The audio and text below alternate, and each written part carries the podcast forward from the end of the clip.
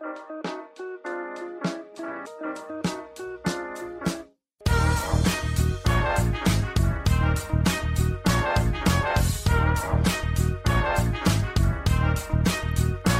und herzlich willkommen, wir sind die Fotologen. Mein Name ist Thomas Jones und in Rating grüße ich unseren äh, Nordrhein-Westfalen-Korrespondenten Falk Frasser. Hallo, Herr Frasser.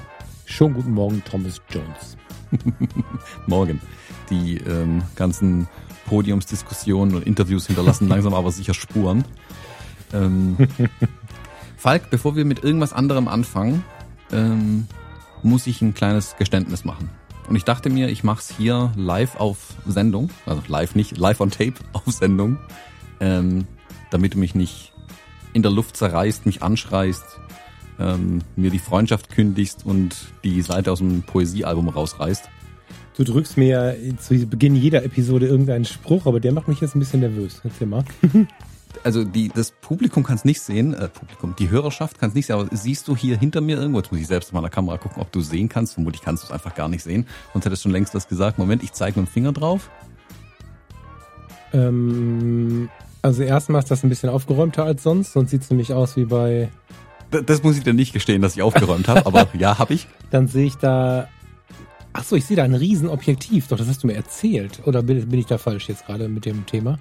Doch, ja, das ist es. Ähm, ich habe mir tatsächlich in 50 140 oder ein 70 200, wie man es äh, landläufig nennt, geholt. Ich bin jetzt wieder einer von denen, die mit so einem Objektiv rumrennen.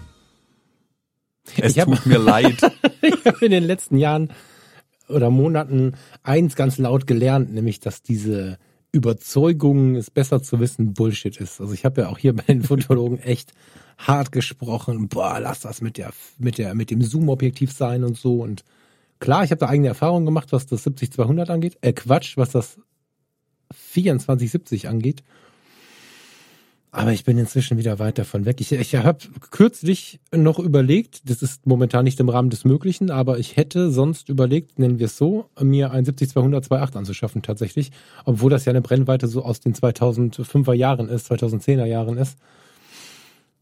Ähm, ich finde erlaubt ist, was gefällt und ja, ich finde den Witz geil, aber wir sind ist. da manchmal ein bisschen zu derbe gewesen mit unseren Sprüchen, finde ich. Weißt du? Ja, ich glaube, also ja, sicherlich haben wir ein paar Sprüche dazu rausgeklopft. Ich glaube aber aus einer Überzeugung raus und aus der Notwendigkeit raus und aus dem Stil raus auch. Weil, sag mal, vor vier Jahren haben wir beide schwerpunktmäßig Hochzeiten noch fotografiert oder in den Jahren davor.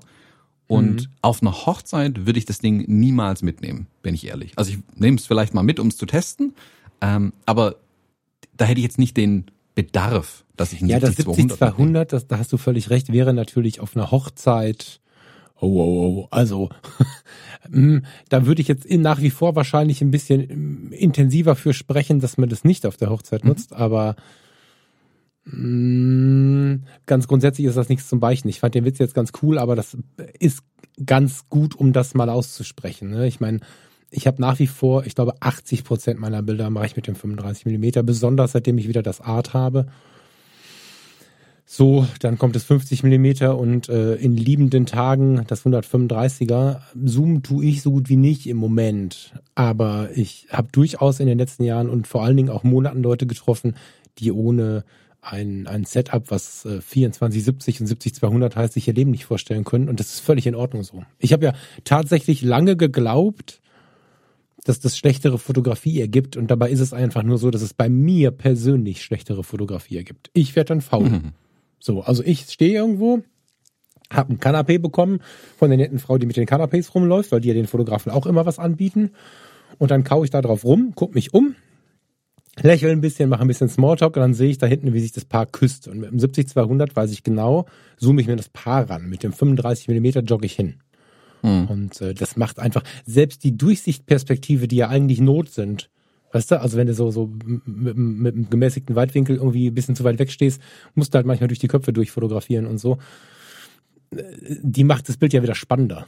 Ja, also siehe gestern Abend dein Gespräch mit Martin Hülle und über dein Titelbild. Ja, also ich meine, da stand jetzt nichts im Weg, das war Absicht, aber äh, dass du da so einen Störer drin hast. Aber ich finde es halt für Hochzeiten so charmanter, aber ich kann es nicht anderen sagen. Es gibt Leute, die kommen mit der Festbrennweite zum Beispiel gar nicht aus.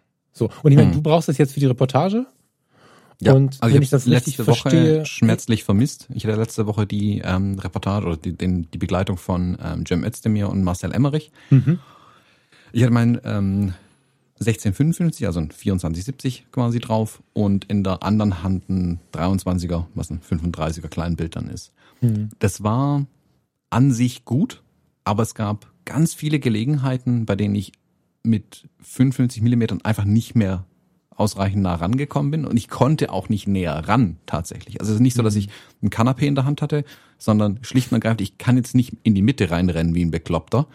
Ähm, weil du bist ja mit einem Trost, mit einer Entourage an Leuten irgendwie unterwegs bei sowas immer gleich. Also das sind die, ähm, ich sag mal, die, die, die Hauptdarsteller in der Mitte irgendwie, also die, äh, die beiden plus noch jemand von der Firma, die man vielleicht besucht, oder zwei, drei Leute, fünf, sechs Leute von der Firma, die man besucht, dann die Entourage von allen Leuten noch dazu, dann war die Presse ja mit da, ein Kameramann, jemand vom Radio, nochmal ein anderer Fotograf und der Fotograf, der äh, von denen da war. Und da hast du eine riesen Menschentraube und klar kannst du da jetzt irgendwie mitten reinrennen, siehst halt doof aus.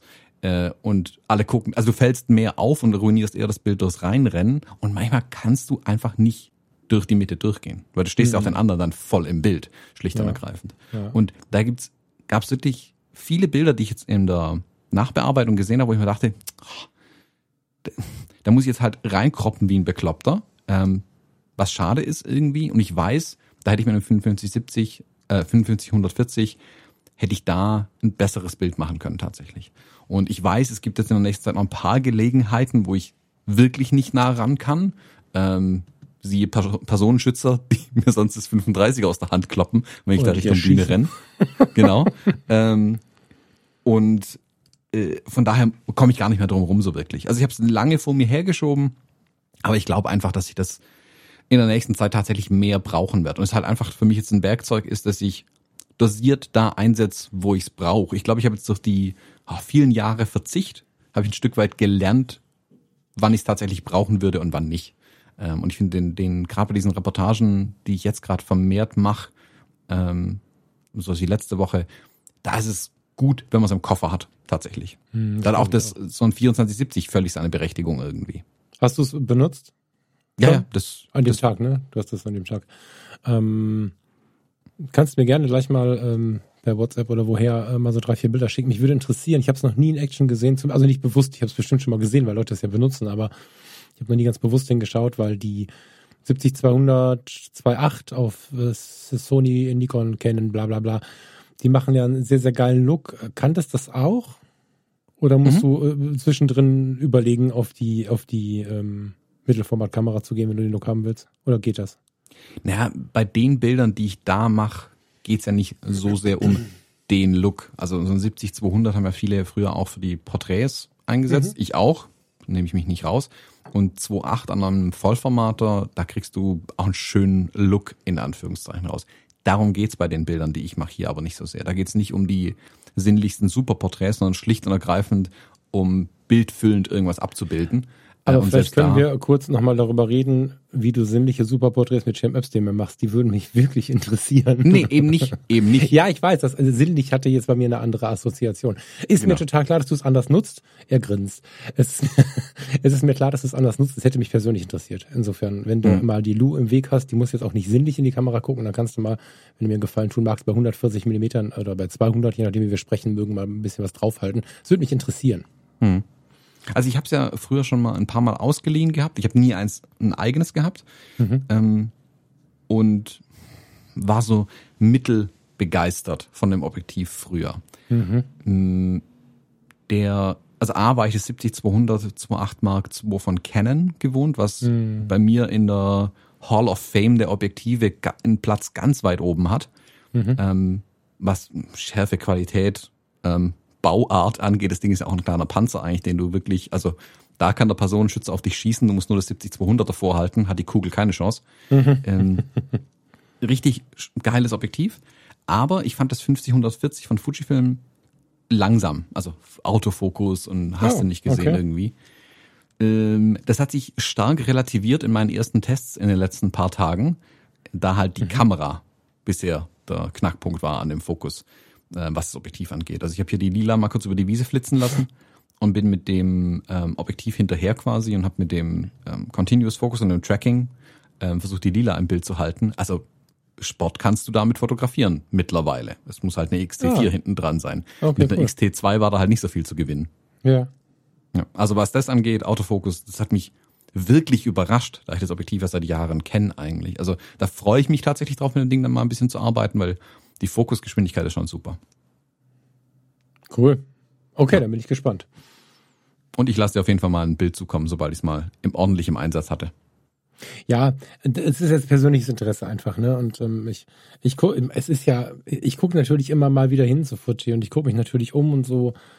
Ich bin mit der Canon sehr, sehr glücklich, aber dennoch finde ich es natürlich spannend, irgendwie sowas Kleines zu haben. Dafür ist aber die Canon nicht groß genug, als dass ich dafür zu Fuji wechsle. Es ist einfach interessant für mich. So, es führt wahrscheinlich zu nichts, aber es ist, es ist spannend. Das Einzige, was mir gefährlich werden äh, könnte, und deswegen war ich gestern auch echt ein bisschen sauer auf dich, weil du die ähm, GFX in die Kamera gehalten hast am Ende von deinem Livestream. Das fand ich nicht cool, weil äh, immer wenn ich das Ding dann live sehe, ich rede mir dann immer ein. Ich habe es jetzt gerade wieder, war mir klar, dass äh, GFX kein Thema ist und dass man darüber niemals reden muss und so. Und dann hast du die wieder hingehalten und ich bin ja da so ein bisschen behämmert. Ich, die ist einfach so schön. Ich weiß nicht, welches Glas du da drauf hattest. Hast du ja so auf den Tisch 45er. gestellt. Hm. Mit, mit, mit, mit Gegenlichtblende, oder? Nee, die war unten sogar. Echt? So ein hübsches Ding. Ja. Ja, Ja, da war ich also, ein bisschen beleidigt. Also da bin ich ja schlecht in den Schlaf gekommen gestern.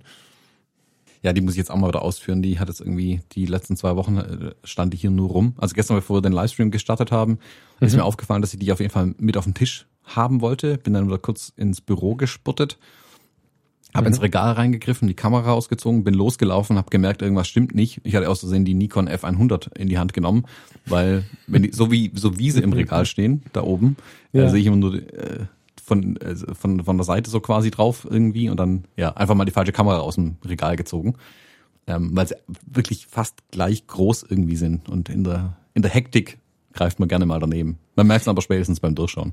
Ich bin neulich gefragt worden, das ist mir, das habe ich völlig vergessen, jetzt wo wir die, über, über die GFX sprechen. Ich bin neulich gefragt worden, ob ich den Thomas mal fragen kann. So, das passiert übrigens immer mal wieder. Ich weiß nicht, warum die Leute fragt den Thomas.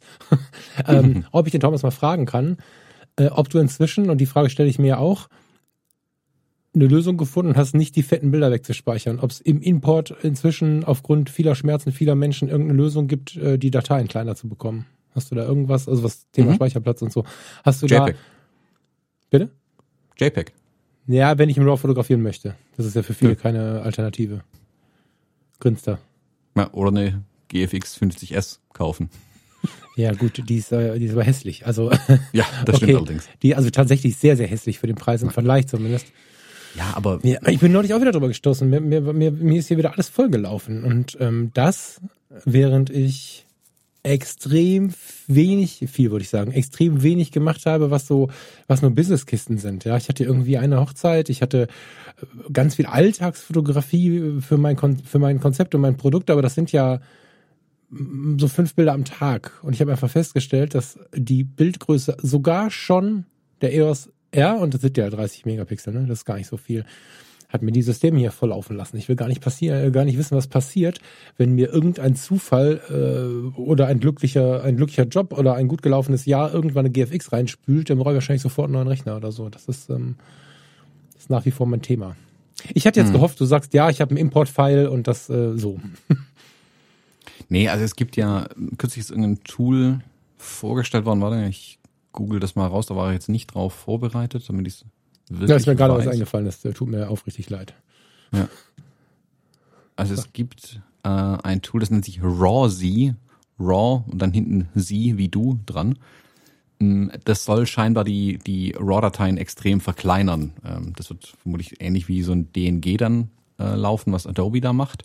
Ich weiß aber nicht, was alles verloren geht. Also ob du dann zum Beispiel noch die Filmsimulation auf die RAW-Dateien anwenden kannst. Oder als ob Capture One das dann noch als äh, Fujifilm RAW-Datei erkennt oder ob das nur eine RAW-Datei ist. Ich habe es noch nicht angeschaut, aber ich wollte es mal als ähm, Hinweis vielleicht raushauen. Ähm, es gibt da was. Weiß aber nicht, ob das was bringt. Ich werde es mal testen, da gibt es bestimmt eine Testversion davon. Dann kann ich mich ja nochmal melden. Gibt es im Moment auch nur für den Mac, soweit ich weiß. Und, Und das finde ich ähm, aber interessant. Ja. Ja. Ich meine, äh, Werbeslogan, der trifft halt das auf den Punkt, was, was da gerade in dieser Anfrage schon drin lag. Ne? Ähm, warte mal, wo, wo stand's denn jetzt? Die Verwendung von RAW-Dateien sollte kein lebenslanges Drama sein. Genau. Hm. ah. Ja gut, wenn natürlich die Bilder nachher aussehen, als hätte sie sie mit WhatsApp verschickt, ist natürlich auch schlecht, aber ich glaube, dass sie so schlau waren wahrscheinlich, ne? Dass sie da nicht jetzt ja. alles zerhacken. Na, guck mal, aber die GFX äh, 100S wird gar nicht unterstützt. So, fängt schon damit an. Ah, es gibt eine Testversion 30 Bilder pro Tag frei. Ja, teste ich das mal die, die Tage. Also von der Idee her, ich, ich, ich verstehe das Problem ja. Ich war ja anfangs einer, der ganz laut gesagt hat, äh, Leute, überlegt euch gut, ob ihr 100 Megapixel RAW-Dateien haben wollt. Hm. Ähm, das ist eine Entscheidung fürs Leben. Hm, viele haben dann ja geschrien, äh, von den, ah, soll mich nicht so anstellen, die modernen Computer kommen da wunderbar damit klar. Ja, das ist ja ganz viel, ganz laut gewesen auch irgendwie. Ich meine, ja, ja, dann arbeitet halt mal damit, dann reden wir noch mal. Und jetzt dreht sich der Wind ja bei vielen, glaube ich. Ähm, weil wenn du halt mal, typisches Beispiel, ein ganz simples Business-Porträt mit der äh, GFX 100S geschossen. 200 Megabyte RAW-Datei. Dann hau ich mal, dann hau, genau, dann hau ich da meine, und das ist ja nur ein Bild, eins, Singular. Jetzt machst du in der Session 60 Stück, kannst du ausrechnen. Jetzt nimmst du davon fünf Stück von diesen ähm, Bildern, die du weiterverarbeiten möchtest. Wenn ich meine ähm, Bearbeitung in Capture One soweit fertig habe, exportiere ich es in eine PSD-Datei zu Photoshop rüber mhm. und die speichere ich dann und mache da meine Bearbeitung oder irgendwie ein paar Layer rein und so weiter. Und ein und jedes Mal flippt dann Photoshop aus und sagt, es kann es nicht mehr als PSD-Datei speichern, weil die Datei größer zwei Gigabyte ist und im Schnitt kommen die auf drei Gigabyte bei mir, die Dateien. Pro Bild. Hm. So. Auch wenn mein Mac das wunderbar handhabt, das ist nicht die Frage. Aber drei Gigabyte pro Porträt, das du dann irgendwie hast, ist halt schon eine Ansage. Also ja. gerade was Festplatten einfach angeht. Du musst den Kram durch die Gegend schieben, du musst den, äh, den Kram sichern im Zweifelsfall. Also denkt an eure Backups. Ähm, ich habe jetzt hier mittlerweile äh, auch auf einen Gigabit ähm, Internetanschluss abgegradet, weil schlicht und ergreifend ich die Upload-Geschwindigkeiten brauche, um die Sachen in die Cloud zu kriegen für mein Backup. Ähm, ja, also, Backup äh, auf Platte, wenn das so weitergeht, ist ja äh, zumindest wird schwieriger. Also ich habe ja hier schon Backup-Drama, aber wenn du mit GFX-Kameras arbeitest, da kannst du ja keine Ahnung, machst du so eine Reise, wie, wie ihr gestern besprochen habt, oder machst du äh, eine Reise, wohin auch immer, zwei Wochen, da kannst du ja eine eigene Festplatte verkaufen. Mhm. So, also hier kannst vor du für jede Reise kannst du einen Hunderter da draufrechnen, weil du eine, eine Festplatte für die Reise brauchst. Und diese Festplatte dann nochmal einzeln abzusichern, nachdem du dann zehn Reisen gemacht hast und so, das wird halt schwer. Mhm. Da hast du irgendwann halt die Festplatten im Schrank und kannst nur hoffen, dass sie überleben. So. Mhm. Also vor mir liegen hier jetzt gerade, Moment, ich zähle es mal durch. Zwei, vier, sechs, acht Terabyte zusätzlicher SSD-Speicher für meinen Mac, neben den zweimal zehn Terabyte an, sag mal, Zwischenarchiv hinter mir stehen nochmal 16 Terabyte in meinem NAS und dann habe ich noch meinen Cloud-Speicher. Alles cool. Für mich völlig easy, aber ich habe halt auch den Workflow und so weiter drin. Aber ich glaube schon, mhm. dass du dir mit der, mit so großen Dateien, das, das musst du verwalten können. Und ich muss halt das auch die Frage musst stellen. Halt auch bezahlen können, ne? Also und du musst bezahlen können, genau. genau Deswegen also wenn's, wenn ist halt, deshalb stelle ich mir halt die Frage, ähm, ob die Leute wirklich wissen, worauf sie sich einlassen. Und dann stelle ich mir gleich die Frage, braucht ihr wirklich 100 Megapixel? Habt ihr so harte Crops in den Bildern zum Teil, dass ihr 100 Megapixel Bilder braucht? Das ist eigentlich und allein, also ich hoffe, dass die Leute, die das wollen, und da schließe ich mich mit ein, das schon beleuchten in ihrem Kopf und im Zweifel die Leidenschaft gewinnen lassen, weil brauchen tun es extrem wenig Anwender. Und ich habe kürzlich ähm, noch mit Ben Brechts hier von dem Moment in deiner Geschichten Podcast darüber gesprochen. Wir kommen ja immer mehr davon weg, immer mehr anzuhäufen, um noch glücklicher zu werden. Also das haben inzwischen sehr, sehr viele Menschen verstanden, dass der Fokus darauf, äh, sich zu freuen, wenn man wenig hat und trotzdem glücklich ist, das ist natürlich äh, sinnvoll und schön, ja. Und es ist, wir sind, wir kommen langsam von diesem Gasphänomen weg. Es wird, es wird weniger, das sehen, glaube ich, auch die Industrien in den Zahlen und so. Ähm, dennoch ist es einfach eine Frage der Bewusstheit. Also wenn sich jemand bewusst für eine X100S heißt sie, ich stolper schon über den Namen, das ist ganz gut so, dann habe ich noch eine Blockade dazwischen. Ähm, wenn ich wenn ich über sie aktiv nachdenken würde, wäre das keine Vernunftentscheidung und auch keine Entscheidung, mit der ich mich glücklich machen kann. Das sollte mir klar sein. Es wäre eine reine Leidenschaftsentscheidung. Und bei mir liegt es tatsächlich nur an einem Erlebnis. Das ist völlig verrückt. Ich habe ähm, seinerzeit, als es noch einfach keine Dateien in der Größe gab, da hatte meine Kamera, glaube ich, 8 Gigabyte oder so, äh, 8 Megapixel.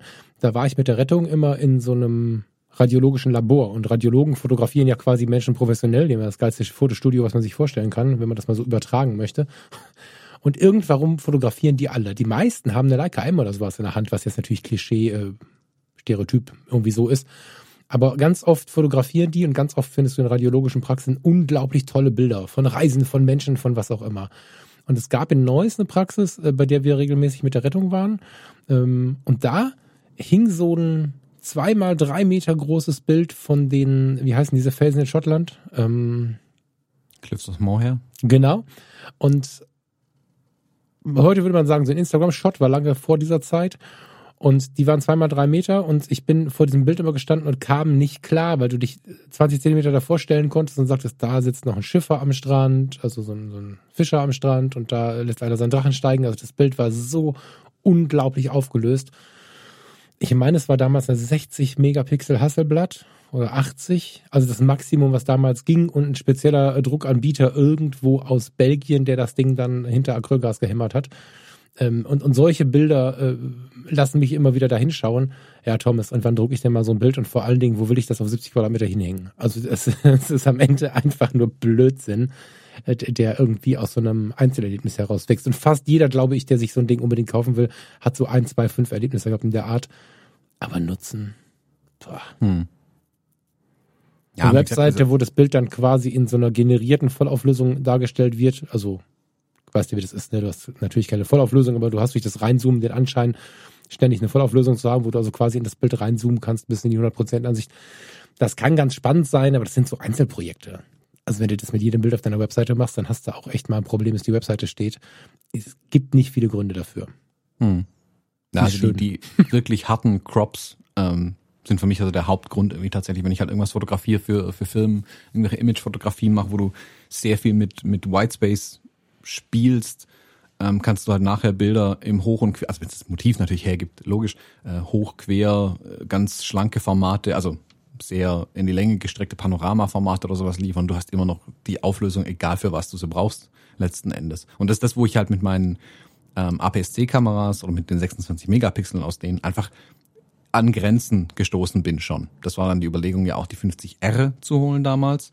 Und jetzt letzten Endes ist, ist die 100S ähm, für mich eher wegen der Bedienung und der Geschwindigkeit gekommen und die 100 Megapixel nehme ich natürlich dankend an. Ähm, wie gesagt, für mich ist es, klar, ist es auch für mich mehr Festplattenspeicher. Äh, siehe, was hier rumliegt an SSD-Platten, gerade die sind ja auch nicht günstig, kostet das Stück, mhm. glaube ich, auch irgendwie 200, 300 Euro oder so. Ähm, aber ist auch mein, also ist ja mein Tagwerk. Also mache ich jeden Tag. Das, also ich sage immer, Firma zahlt, hahaha.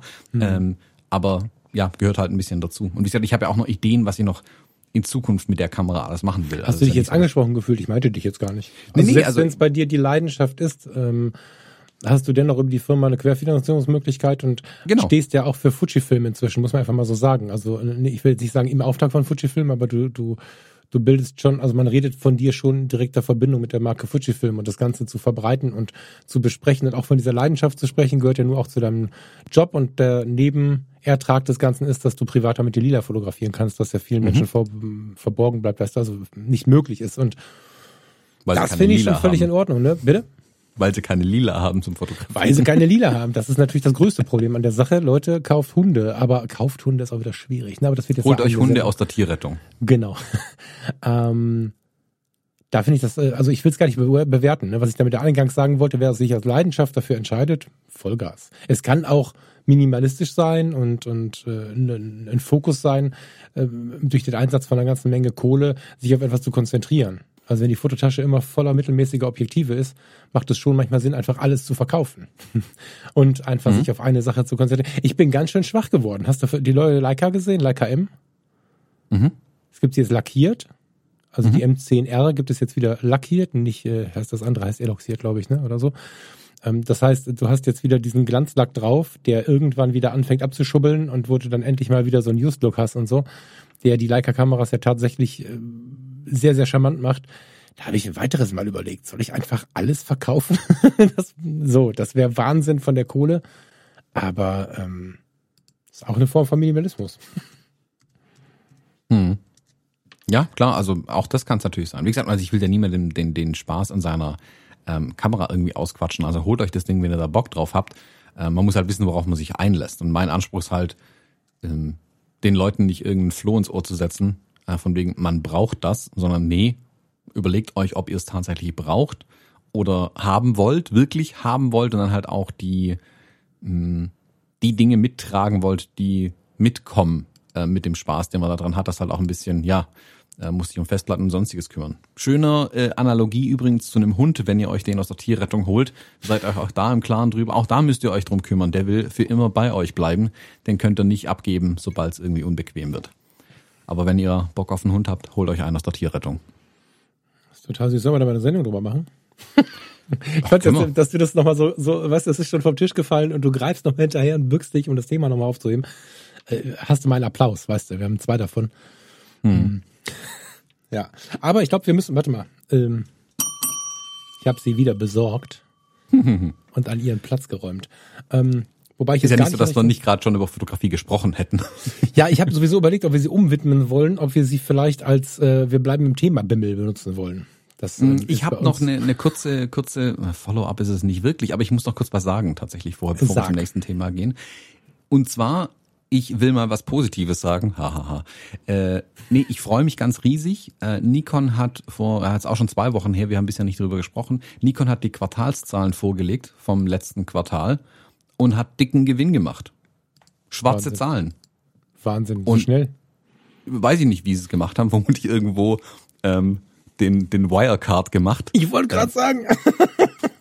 Äh, aber finde ich super. Also ja. nochmal, wie gesagt, weil ich ja immer hin und wieder mal gegen, äh, es wird mir nachgesagt, ich würde gegen Nikon irgendwie schießen. Nee, ganz im Gegenteil. Ich, mir tut's total weh, dass es Nikon nicht gut geht. Und wo ich die Nachricht gesehen habe, dachte ich mir, geil Nikon, ihr habt's irgendwie hingekriegt. Hut ab. Äh, freut mich riesig für den Laden. Ähm, ja, Nikon hat irgendwie schwarze Zahlen geschrieben in einer Zeit, die nicht ganz einfach ist. Ich weiß nicht, was sie gemacht haben. Ähm, sie zeigen sich jetzt aber vorsichtig optimistisch und das finde ich super. Würde mich freuen, wenn der, wenn der Kurs so bleibt, also der, der Weg so bleibt, was sie da jetzt ankündigt, so ein bisschen und die da aus den, aus den roten Zahlen und aus der Bedrängnis und aus der Not ein bisschen rauskommen. Weil da fängst du dann an zu rudern und triffst vielleicht manchmal dumme Entscheidungen, die du hinterher bereust. Wenn du aber schwarze Zahlen hast, dann hast du einfach ein bisschen Luft zum Atmen auch.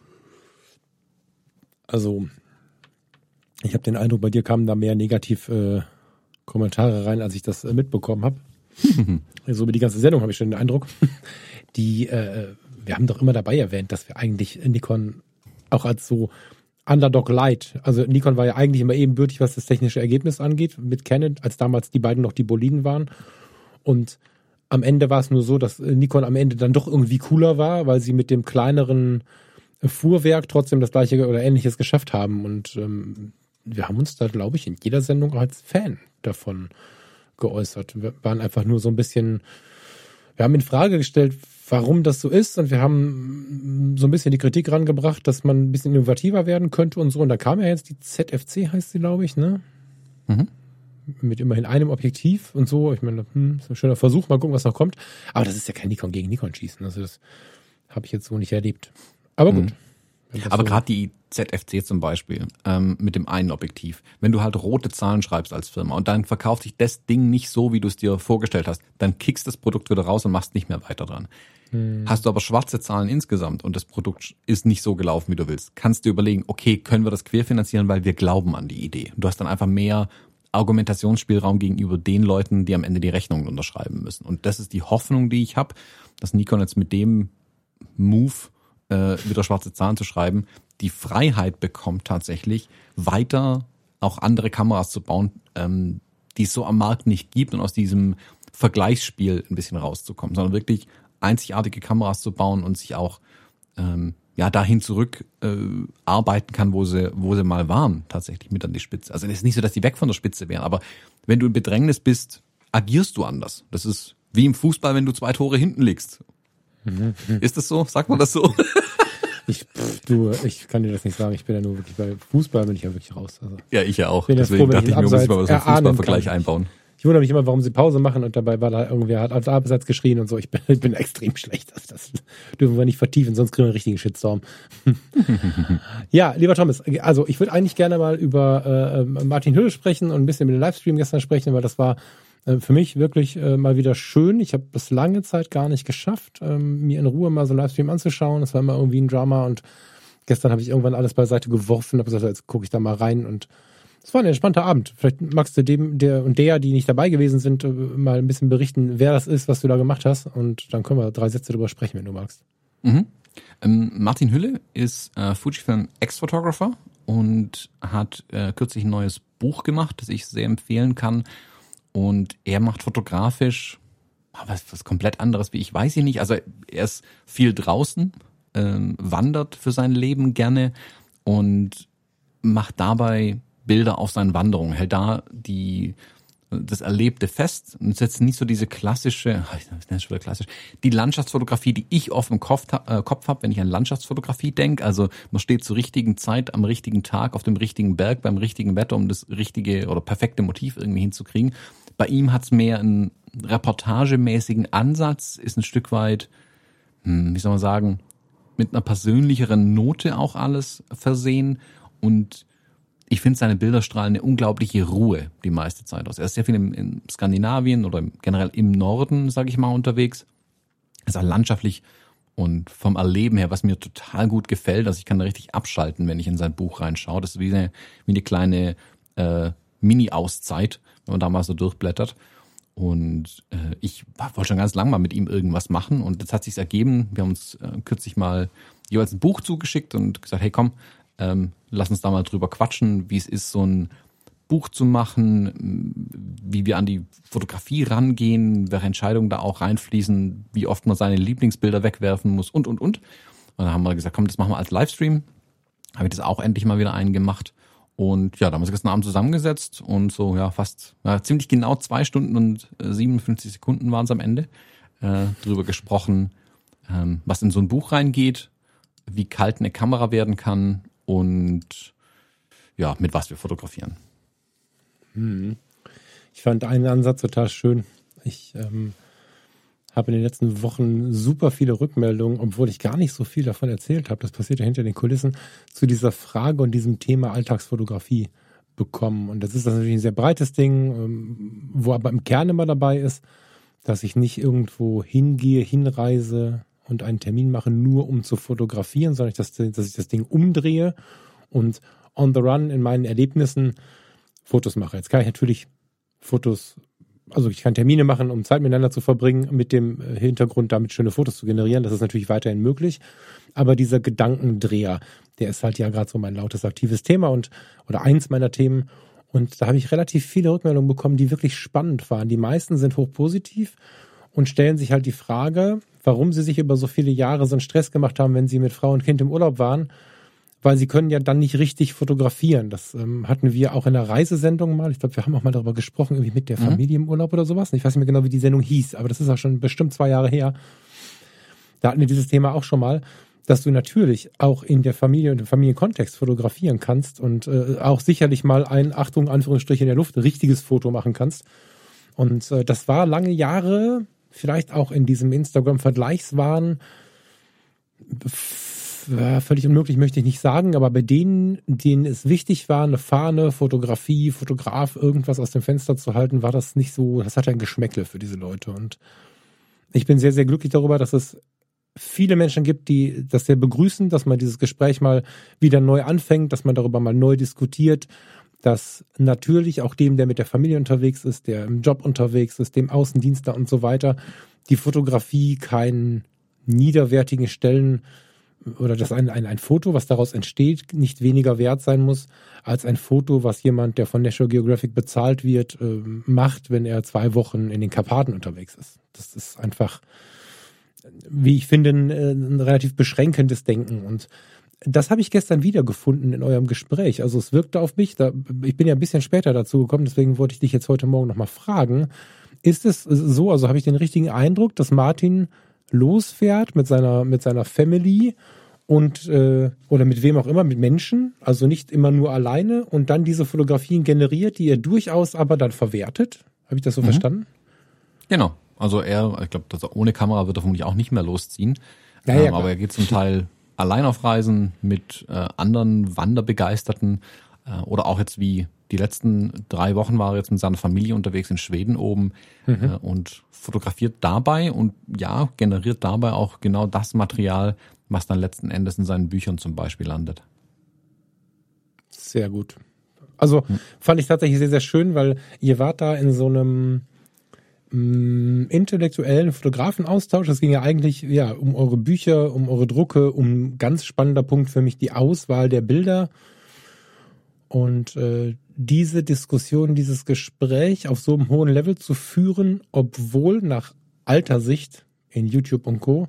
er vieles davon mit seiner Familie erlebt hat, fand ich schön, weil eigentlich gehört diese Art der Fotografie auf die Bühne und du hast auch eins, zwei Mal zu ihm gesagt, dass dem eine gewisse Ruhe oder Zufriedenheit inne liegt in dem, was du da siehst. Weißt du, ich weiß nicht genau, wie du es formuliert hast, aber äh, leg mal kurz, wenn du weißt, wovon ich rede, sonst ja.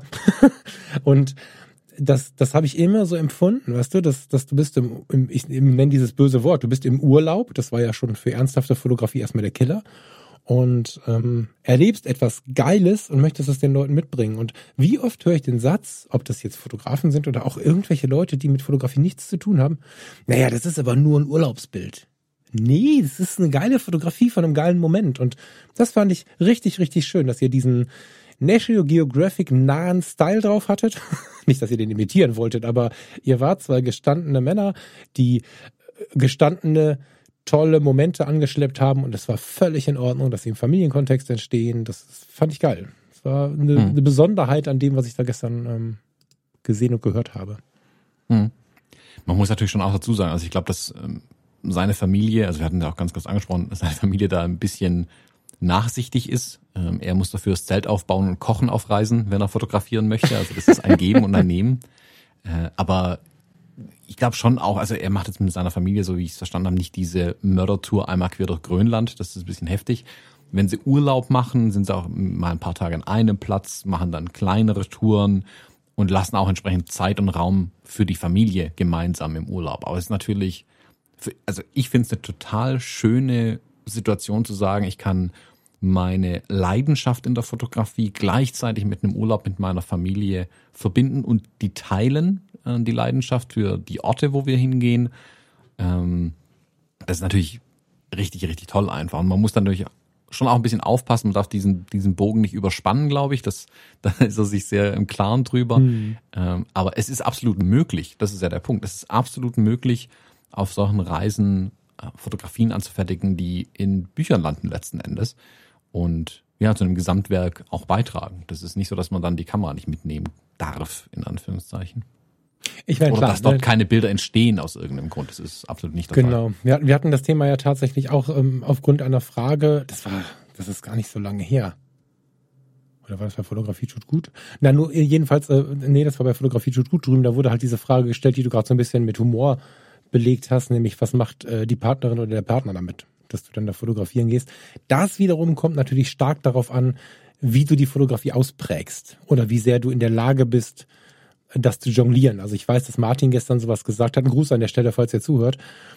Ich weiß, dass er gestern zum Beispiel sowas gesagt hat, wie er fotografiert so ein bisschen das, was er findet und fotografiert aus dem Moment heraus, was ihm begegnet. Das hat mir ja so sehr aus der Seele gesprochen. Ich habe ganz viele Jahre und immer wieder das Gefühl gehabt, vor Fotografie tut gut und dieser tollen Hörerschaft, habe ich gedacht, ich wäre der einzige Mensch, der die Fotografie im im, also die, die, die natürlich nicht im Auftrag geschieht, ne, hm, äh, im Alltag erlebt und das fotografiert, was er erlebt. Also ich bin noch nie an einen Ort gegangen, egal wie sehr und wie, wie sehr ich wusste, dass er toll aussieht und wie sehr ich schätze, dass es da beim Sonnenuntergang sehr schön aussieht, mit einem Blick auf die Uhr, weil ich wusste, wenn ich um 8 Uhr hingehe, ist der Sonnenuntergang geil, sondern ich habe meine Tage geplant und genossen oder auch gar nicht geplant wahrscheinlich und habe on the run das fotografiert, was mir begegnet ist. Also jedes Bild ist mehr oder weniger eine Zufallsbegegnung. Und das schätze ich auch so sehr an der Fotografie. Und so ähnlich hat er sich auch ausgedrückt. Und es ist natürlich was anderes, wenn du jetzt hier zuhörst und, und bist jemand, der im Urlaub dann Termine macht. Morgens um sechs ist am Meer total schön, abends um acht muss ich dann nochmal an der Casa irgendwas sein.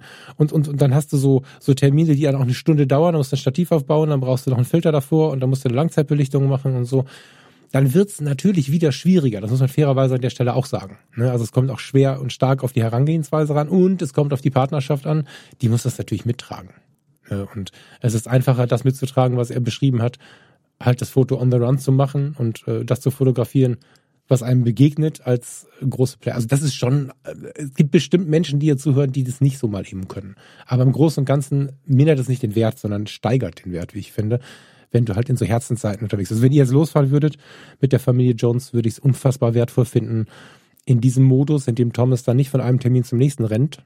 Ich kann Thomas unglaublich leiden, wenn er in diesem ruhigeren Modus ist. Also ich will nicht sagen, du bist ein anderer Mensch, aber man merkt dir extrem an, wenn du zur Ruhe kommst. Und ähm, das habe ich jetzt zwei, dreimal erlebt und das genieße ich unglaublich. Und aus diesen Momenten, vielleicht von den zehn Fotos, die du in dem Moment in dem Modus gemacht hast, das eine Foto zu bekommen und vielleicht sogar hinzuhängen, grandios. Hm. Ja, also ich finde auch seine, seine Fotografie ähm, erfrischend anders irgendwie. Also wenn, wenn mir jetzt jemand sagt, er hat ein Buch über Skandinavien gemacht, dann ich mir, wow, weiß ich schon sehr wahrscheinlich, was ich kriegen werde an Bildern.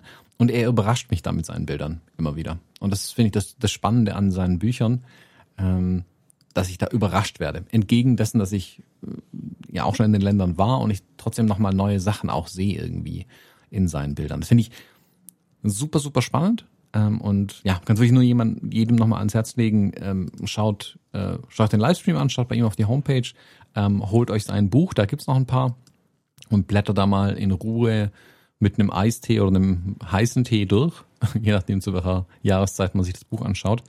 Ähm, und ja, schaut da ein bisschen rein. Also ich finde, die Bilder sprechen wirklich für sich. Ich tu mir schwer, die zu beschreiben, weil man geht immer, weil ich immer diesen Vergleich ziehen möchte zu, zu Landschaftsfotografie, wie ich sie sonst ganz oft sehe.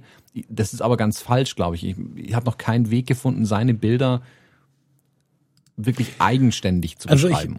Ich, boah, das ist jetzt ähm, auch wieder so eine Sache, die von der ich nicht weiß, wie fame sie ist. Das ist dabei aber nicht wichtig. Ich empfinde das Alltägliche in den Bildern, und zwar dieses gute Alltägliche. Also wenn wir mal auf das Coverbild von ihm schauen, ich muss natürlich so ein bisschen auf die, auf die Leuchtturmmomente, über die ihr viel gesprochen habt, zurückgreifen, weil ich mich jetzt nicht vorbereitet habe. Ich habe jetzt nicht die, die Bilderstrecken vorliegen, das Buch leider auch nicht.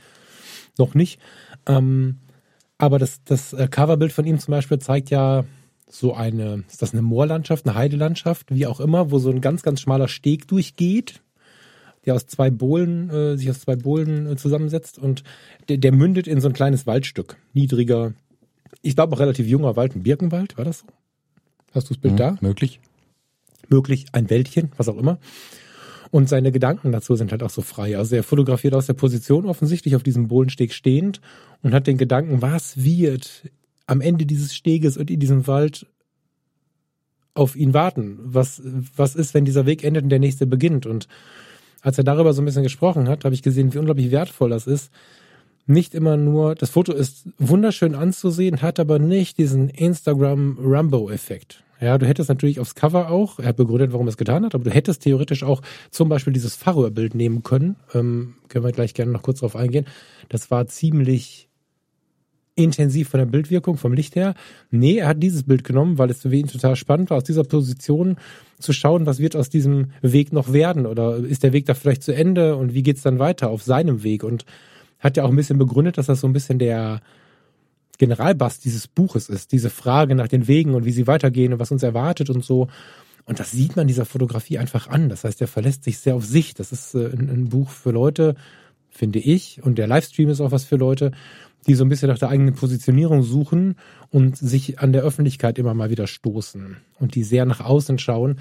Ich glaube, dass das Martin nicht macht. Ich glaube, dass ähm, nach dem, was ich jetzt äh, von euch gehört habe und in der Nacht dann nochmal nachgelesen habe, er eher jemand ist, der so einfach sein Ding macht.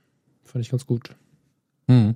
So Position, positionierungsmäßig, ich will nicht sagen mutig, das wäre schlimm, wenn man es als mutig bezeichnen würde, bei sich selbst zu bleiben, aber sehr bei sich.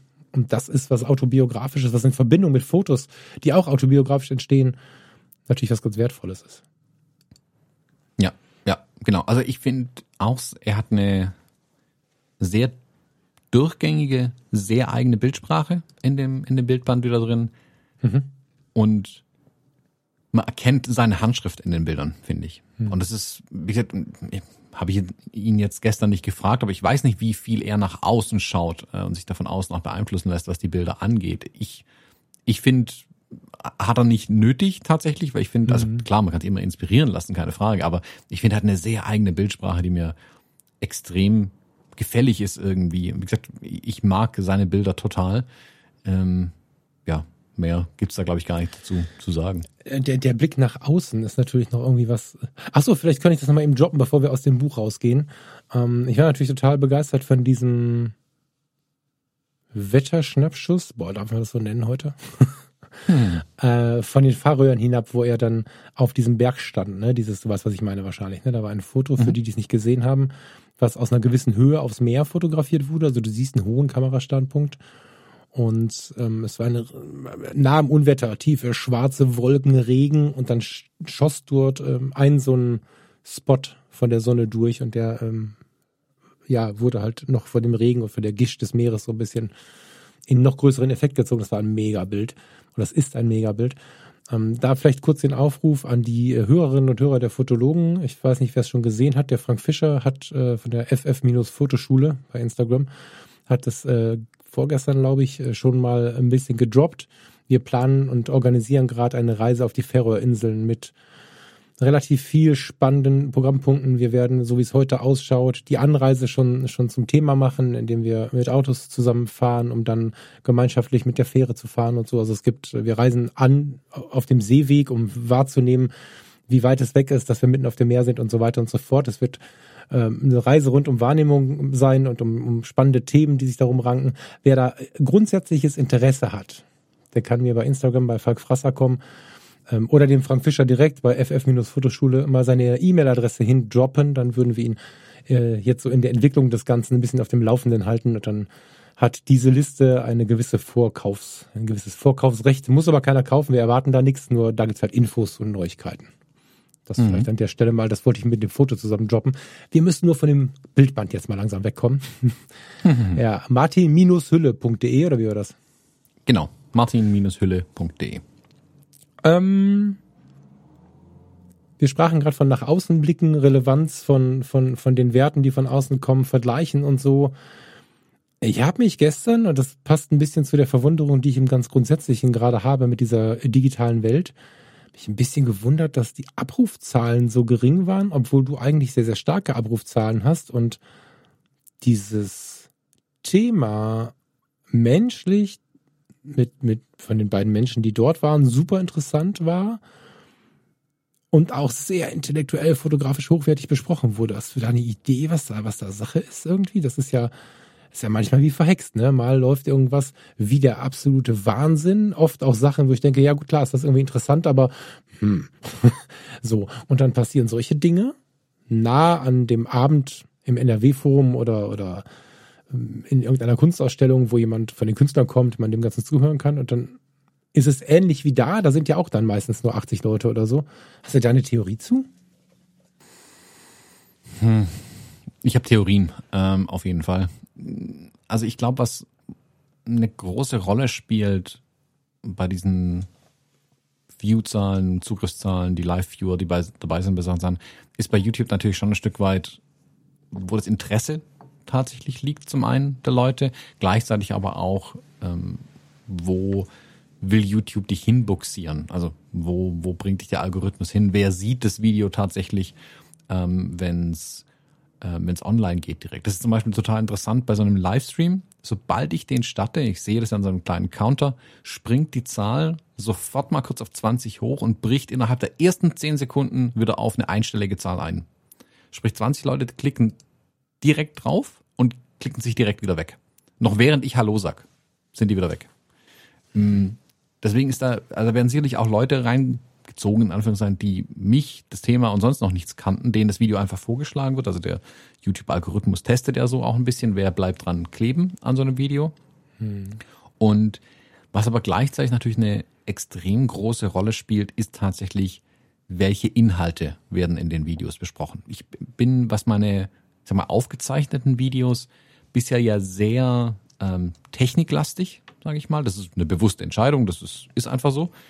Äh, und bei den Livestreams hatten wir bisher immer ein Zusammenspiel aus einem Technikobjekt, das heißt neues mhm. Objektiv, neue Kamera, irgendwas und einer Bildbesprechung in Anführungszeichen. Wir haben uns einfach Bilder mitgebracht, ein Stück weit. Mhm. Und jetzt wollte ich zum ersten Mal auch hier testen, wie ich es auch schon mit einem aufgezeichneten Video schon gemacht habe, was passiert, wenn ich nicht über die neue Fuji-Linse, die neue Fuji-Kamera oder irgendeinen, den neuen iMac oder sonst irgendwas spreche und ich review, yeah, was kann man damit machen, wie gut ist X, Fragezeichen. Also wenn ich den Algorithmus zum einen nicht bewusst füttere und auch vielleicht am Thema vorbei arbeite, tatsächlich, äh, am Thema vorbei arbeite, nicht die üblichen Themen, die funktionieren, mal ganz bewusst reinnehmen äh, als das Thema für so einen Abend.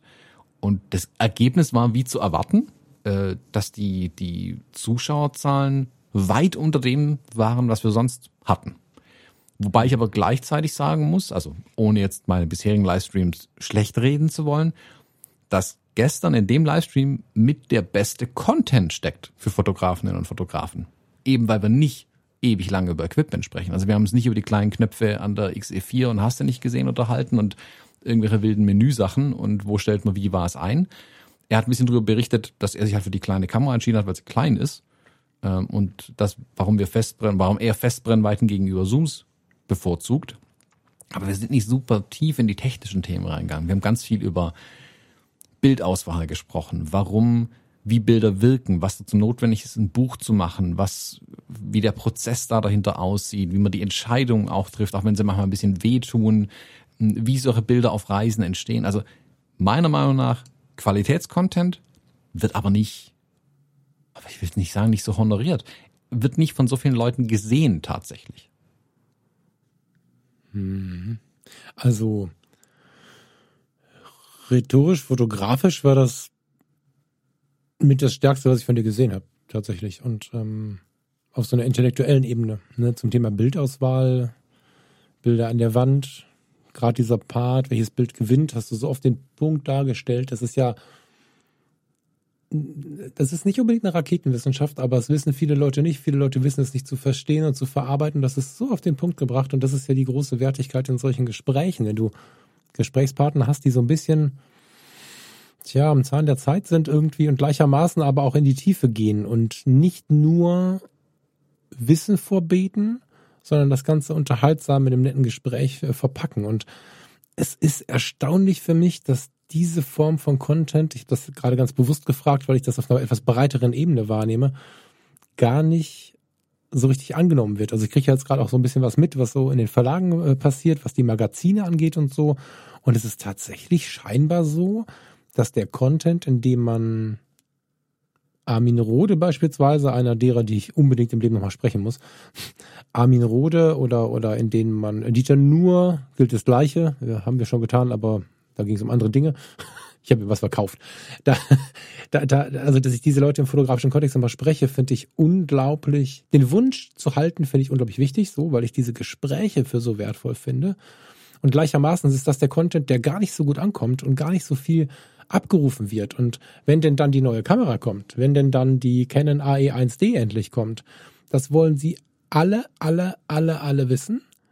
Aber die Abrufzahlen von inspirierenden Gesprächen sind scheinbar mehr oder weniger am Absturz, was mich äh, so ein bisschen erschreckt, weil das für mich immer schon der groß wertvolle Content war. Wenn ich so fünf Jahre zurückdenke und überlege, was in den Kanälen von Patrick Ludolf, Steffen Böttcher und all diesen Leuten passiert ist, das war richtig inspirierend. Ähm, Steffen im Heidestudio an dem dicken Holztisch mit seinen Leuten, mit denen er da gesprochen hat und so, das war so, ja, inspirierend. Punkt. Und das wird immer weniger, ist mein Eindruck. Und auch die alten Verdächtigen, die wir so bei YouTube und Co. rumflitzen haben, die erzählen alle drei Wochen was von der Kamera und wie man ein Bild machen kann und so.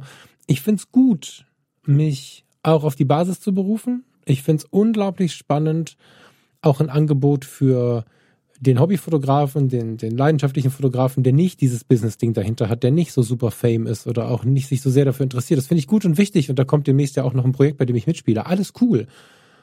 Aber es ist schade, dass das scheinbar ganz wegfällt. Auf der anderen Seite ist aber auch das Gespräch im NRW-Forum, was ich gerade schon angeteasert habe, die Künstlergespräche in den kleinen Stadtmuseen und so, immer schon relativ wenig besucht gewesen. Die Zuschauerzahlen von Arte liegen weit unter denen der anderen Sender.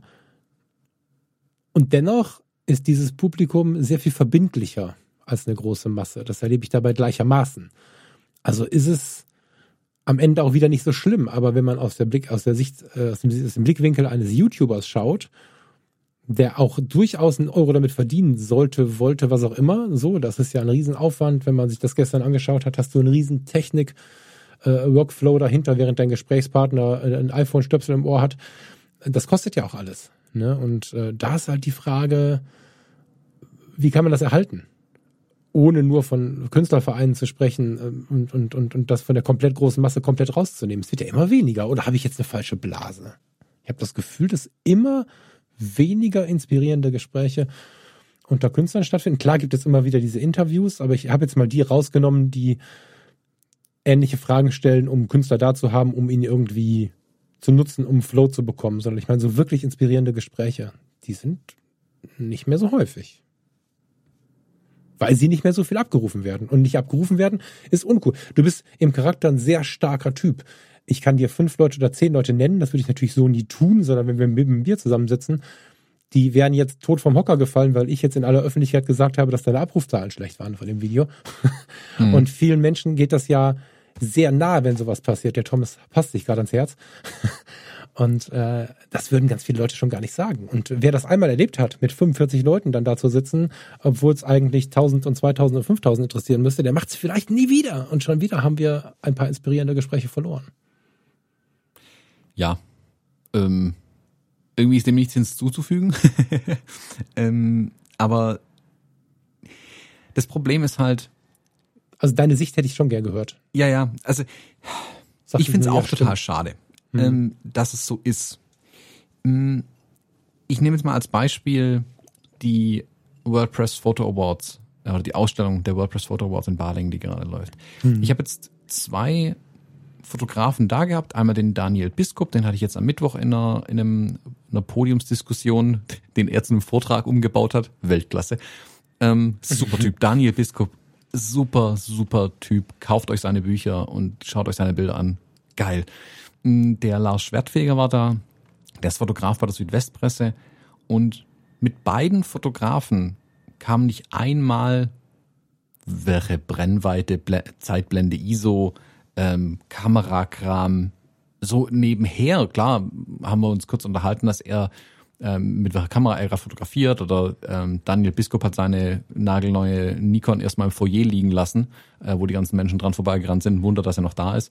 Aber Technik spielt da eigentlich überhaupt keine Rolle auf dem Niveau, auf dem wir uns dort unterhalten haben. Es geht um Fotografie, es geht aber nicht um die Technik. Das ist völlig wurscht, welche Technik ähm, eingesetzt worden ist letzten Endes. Das Bild, das Ergebnis, es ist ergebnisorientiert. Darum geht es uns in den Gesprächen. Und dann gehst du zurück in die YouTube-Welt und das habe ich dann versucht gestern mitzunehmen, so ein Gespräch, wie ich es jetzt in diesen Podiumsdiskussionen geführt habe. Und es interessiert niemanden. Also gestern, an dem, der Vortrag von Daniel Biskup war vermutlich, hätten man mehr Leute reinlassen können, Corona-bedingt, wäre der, gut, ist auch Daniel Biskup und nicht Martin Hülle und Thomas Jones, ja, aber da wären mehr Leute da gewesen als in unserem Livestream, wo du nur auf der Couch sitzen musst und nicht mal irgendwo hingehen musst. Hm. Ähm, ich glaube, dass YouTube dafür ein Stück weit auch das falsche Medium ist tatsächlich deswegen. Also dass solche Sachen vielleicht in anderen Medien besser funktionieren. Ich habe keine Idee, wie ich das sonst machen soll. Also ich kann jetzt nicht irgendwie die Stadthalle in Balingen mieten, um mich da mit Martin Hülle über sein Buch zu unterhalten.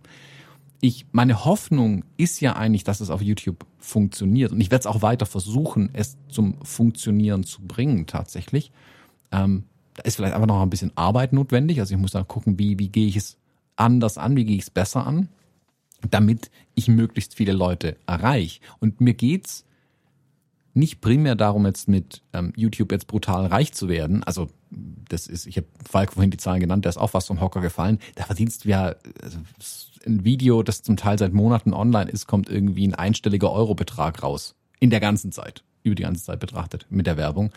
Ähm, Und das äh, ist Sekunde, lächerlich. Auf dem Video liegt dann, wenn ich es einschalte, eine Werbung von Hublot. Ja, da kostet die günstigste Uhr so viel wie ein gebrauchter Mittelklassewagen.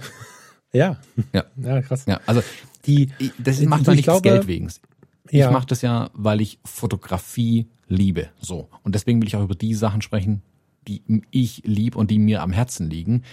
Ich glaube aber tatsächlich, wenn du dich vom Algorithmus und vom Verdienst treiben lässt, was bei vielen auch ganz klar ihr Ziel ist, damit Geld zu verdienen und dann auch Haken dran, dann ist es auch richtig, dass sie das so machen, dann musst du natürlich schauen, okay, was muss ich der Maschine füttern, damit am Ende was rauskommt, weil sonst wäre es ja mhm. albern, bist jetzt zum Scheitern verurteilt, wenn du das nicht machst. Und dann mhm. kommst du halt schnell das Fahrwasser rein, dass du dann halt nur Technik und Kram hast. Also ich ja bisher auch, weil ich sehen wollte, okay, wie viel kann ich damit tatsächlich erreichen? Ich will aber eigentlich anderen Content machen. Und da werde ich mich auch nach und nach hinbewegen jetzt, ähm, andere Dinge zu machen. Weil ich glaube, das Publikum dafür ist da. Es ist natürlich sehr viel kleiner, das ist mir auch klar. Ähm, du hast aber auch schon gesagt, es ist oftmals das treuere Publikum tatsächlich. Ja, mhm. verbindlicher ist es oft, ne? Also genau. Ich, es ist ja, es ist ja schon so, dass es da auch eine Änderung in der generellen Welt gab. Du hast eine Zeit lang wirklich eine Beliebtheit, wenn ich das jetzt mal so ganz platt in diesem Wort beschreiben darf, eine, eine Beliebtheit hast du ablesen können aus Zahlen, aus Followerzahlen irgendwie so. Und das ist ja bei weitem nicht mehr so, weil sich einfach auch die Nutzung von Social Media stark verändert hat. Das haben wir immer nicht so richtig auf dem Radar. Wenn ich bei Fotografie tut gut schaue, was ich da in die GEMA bezahlen muss, das, das, weil ich ja ab und zu Musik spiele, das ist weit, weit mehr als das, was diese 1400 Abonnenten oder was das sind bei, bei Instagram da vermitteln könnten. Und ich erzähle ja immer mal wieder, dass ich mit der Kommunikation echt Stress habe und ich entschuldige mich auch regelmäßig. Ich lese natürlich jede einzelne Mail, aber es ist im Leben nicht mehr möglich, jede zu beantworten und häufig dauert es eine Woche auf vier, bis dass ich mal antworte, weil so eine verbindliche Geschichte da ist. Das heißt, die eigentliche Zahl ist viel weniger wert, als ich mir das gerade vor Augen führen kann. Ich bin auch davon gefangen, so ein bisschen, muss ich feststellen, immer und immer wieder. Wenn du aber ein verbindliches äh, Publikum hast, weil du mit deinem Thema auf welcher Ebene auch immer nah dran bist. Das kann auch ein Format sein, um jetzt hier nicht so, so zu klingen, als wenn wir hier für Abitur und Studium als einzigen Weg reden wollen, wo wir es beide nicht haben. Die intellektuell heißt jetzt nicht, dass ich den Smalltalk irgendwie verteufeln möchte, sondern auch eine lockere fotografische Diskussion, das können wir hier auch ganz gut. Einfach nur mal über die Dinge zum Wohlfühlen ist natürlich völlig in Ordnung.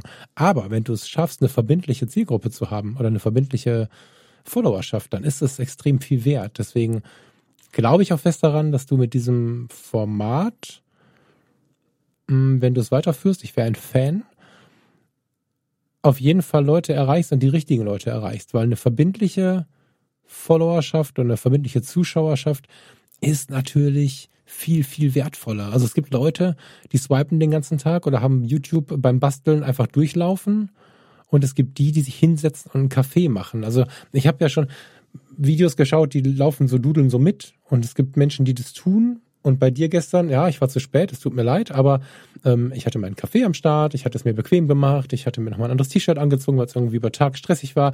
Wir haben uns das richtig nett gemacht und haben dann dieses Video geschaut. Und ich glaube, das ist so ein bisschen auch das, was ähm, viele dieser Leute ausmacht. Und somit hast du natürlich auch bei kleinen Zahlen, auch wer sich jetzt im Nachgang vielleicht auf, in Folge unserer Sendung jetzt das Video anschaut, das ist ja noch online, ähm, mit unter denen der viel, viel besser aufpasst, viel besser zuhört und am Ende ist es ja ein Teil des Ganzen, muss man ja fairerweise sagen. Vielleicht bei dir ähm, oder wenn wir von mir reden oder wenn wir von Steffen reden, bei demjenigen dann doch vielleicht auch ein Buch abnimmt oder so. Das ist schon so, denke ich. Diese Verbindlichkeit, die auch was bringt, aber halt nicht in Bezug auf die Werbezahlen von was, was darf man eine Zahl sagen? Das gerade irgendwas von 60 Euro erzählt. Das äh, war dann aber auch eine, eine, eine Erfolgsgeschichte. So, mhm. das muss man sich mal reintun. Ne? Was kostet dein Umschaltboard, was du da hast, womit du immer wie Stefan Raab die Bilder hin und her schaltest? Ah, ich glaube, allein das kostet 100 Euro oder so. Achso, oh, ich hätte jetzt mit viel mehr gerechnet. Okay, aber ja gut, dann hängt da noch irgendwie hier eine Kamera und da eine Kamera und dann sind das ja nicht alles Webcams für 100 Euro, sondern das ist alles irgendwelche Fujis und mhm. weil man ja eine anderen Fujis sehen kann, während du mit den Kameras filmst, sind das auch Fujis, die dafür angeschafft worden sind. Da kommst du mit 60 Euro halt nicht so weit. Allein die Software, um die Streams zu bedienen, kostet mich jährlich, glaube ich, knapp 300 Euro. Ja, das ist totaler Wahnsinn. Also das ist das ist kein Geldverdiengeschäft tatsächlich. Ähm, ja, es ist so sehe ich es aber auch aber, nicht. Ja, ähm, ja. Wie gesagt, und ich fand, ah, deswegen bin ich auch so, äh, fühle ich mich so extrem geehrt, diese WordPress-Fotogeschichte jetzt machen zu dürfen, weil scheinbar haben die ja wirklich erkannt, okay, ähm, der quatscht nicht nur über, wo ist das spitze Ende vom Objektiv, sondern haben auch dahinter gesehen quasi, was ich mit den Bildern erzähle, wie ich über ein Objektiv spreche, dass ich eben nicht irgendwelche Testcharts ins Video reinhalte, guck mal, da ist es nicht ganz scharf, ähm, sondern spreche, was, was macht die Brennweite mit mir? Warum fotografiere ich hier anders? Was fotografiere ich mit der Brennweite? Und klar, fasse ich zusammen, ob das Objektiv was kann's, was ist vielleicht nicht so gut, warum geht die Klappe bei der XS10 nicht von alleine zu? Ähm, dass sie das wirklich ähm, honorieren, sage ich jetzt mal so, oder erkannt haben und mir dann den Gig jetzt gegeben haben, die WordPress-Fotoausstellung zu moderieren, ehrt mich immens und gleichzeitig sagt es mir auch, aha, der Weg bringt schon was. Also ich werde jetzt auch der Fotopia zum Beispiel sprechen, ähm, habe das WordPress-Foto-Ding jetzt machen dürfen und mach's ja noch ein paar Tage. Das ist super, super cool. Ich glaube, ich schaue halt von vornherein nicht drauf, dass ich mit YouTube Geld verdiene, weil das würde dazu führen, dass ich A pro Woche ein Video rausklopfen müsste, mindestens pro Woche eins. Ähm, das würde mich komplett abstressen. Dann würde ich auch nichts anderes mehr machen und dann komme ich automatisch in das Fahrwasser, halt die Dinger schnell durchzuproduzieren. Also ich habe auch schon, du kriegst da eine Million Produktanfragen irgendwie, boah, teste hier unsere neuen ähm, dieselgetriebene Nagelfeile für uns und lauter so ein Scheiß. Ähm, lehne ich ja kategorisch mittlerweile eigentlich ab.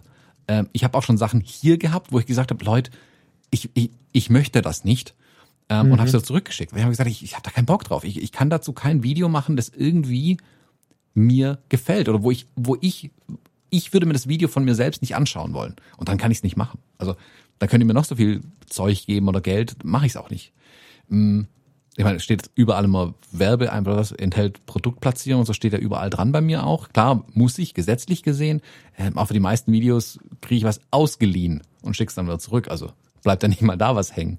Es mhm. wird ja immer nachgesagt, ich krieg von Fujifilm die ganzen Objektive. Nö, ja, klar kriege ich die Objektive, sobald ich sie irgendwo bei einem Händler gekauft habe. Also, mhm. ähm, dann darf ich sie behalten. Ähm, ich glaube halt tatsächlich, dass der man muss seinen Weg halt ein bisschen kennen. Und da bin ich ganz froh, dass ich da nicht in das Fahrwasser reingekommen bin, auch wenn ich mir anfangs dachte, oh, ich müsste, ich müsste, ich müsste. Nee, muss ich eben nicht. Ähm, sondern ich will diesen, ich nenne es mal von meiner Perspektive aus Qualitätscontent liefern. Das will ich auch weiterhin machen. Und muss quasi YouTube irgendwie querfinanzieren. Also klar, mein, mein Buch hat sich sehr gut verkauft. Es gibt noch ein paar wenige, falls ihr da noch Bock drauf habt. Ähm, wobei das auch nicht wirklich Geld damit verdient, aber die, es ist halt ein großer Mix an Sachen. Und es, ich kann also aber auch nicht sagen, oh, ich lasse YouTube hängen, weil dafür interessiert es mich viel zu sehr. Dazu habe ich viel zu viel Spaß dran auch einfach. Also auch die Talks, die ich mache mit ähm, anderen Fotografen und Fotografen, finde ich super spannend. Ich werde jetzt den nächsten Livestream, den ich angehen will, ich sage mal noch nicht was, ähm, da wird es garantiert gar nicht um Technik gehen. 0,0.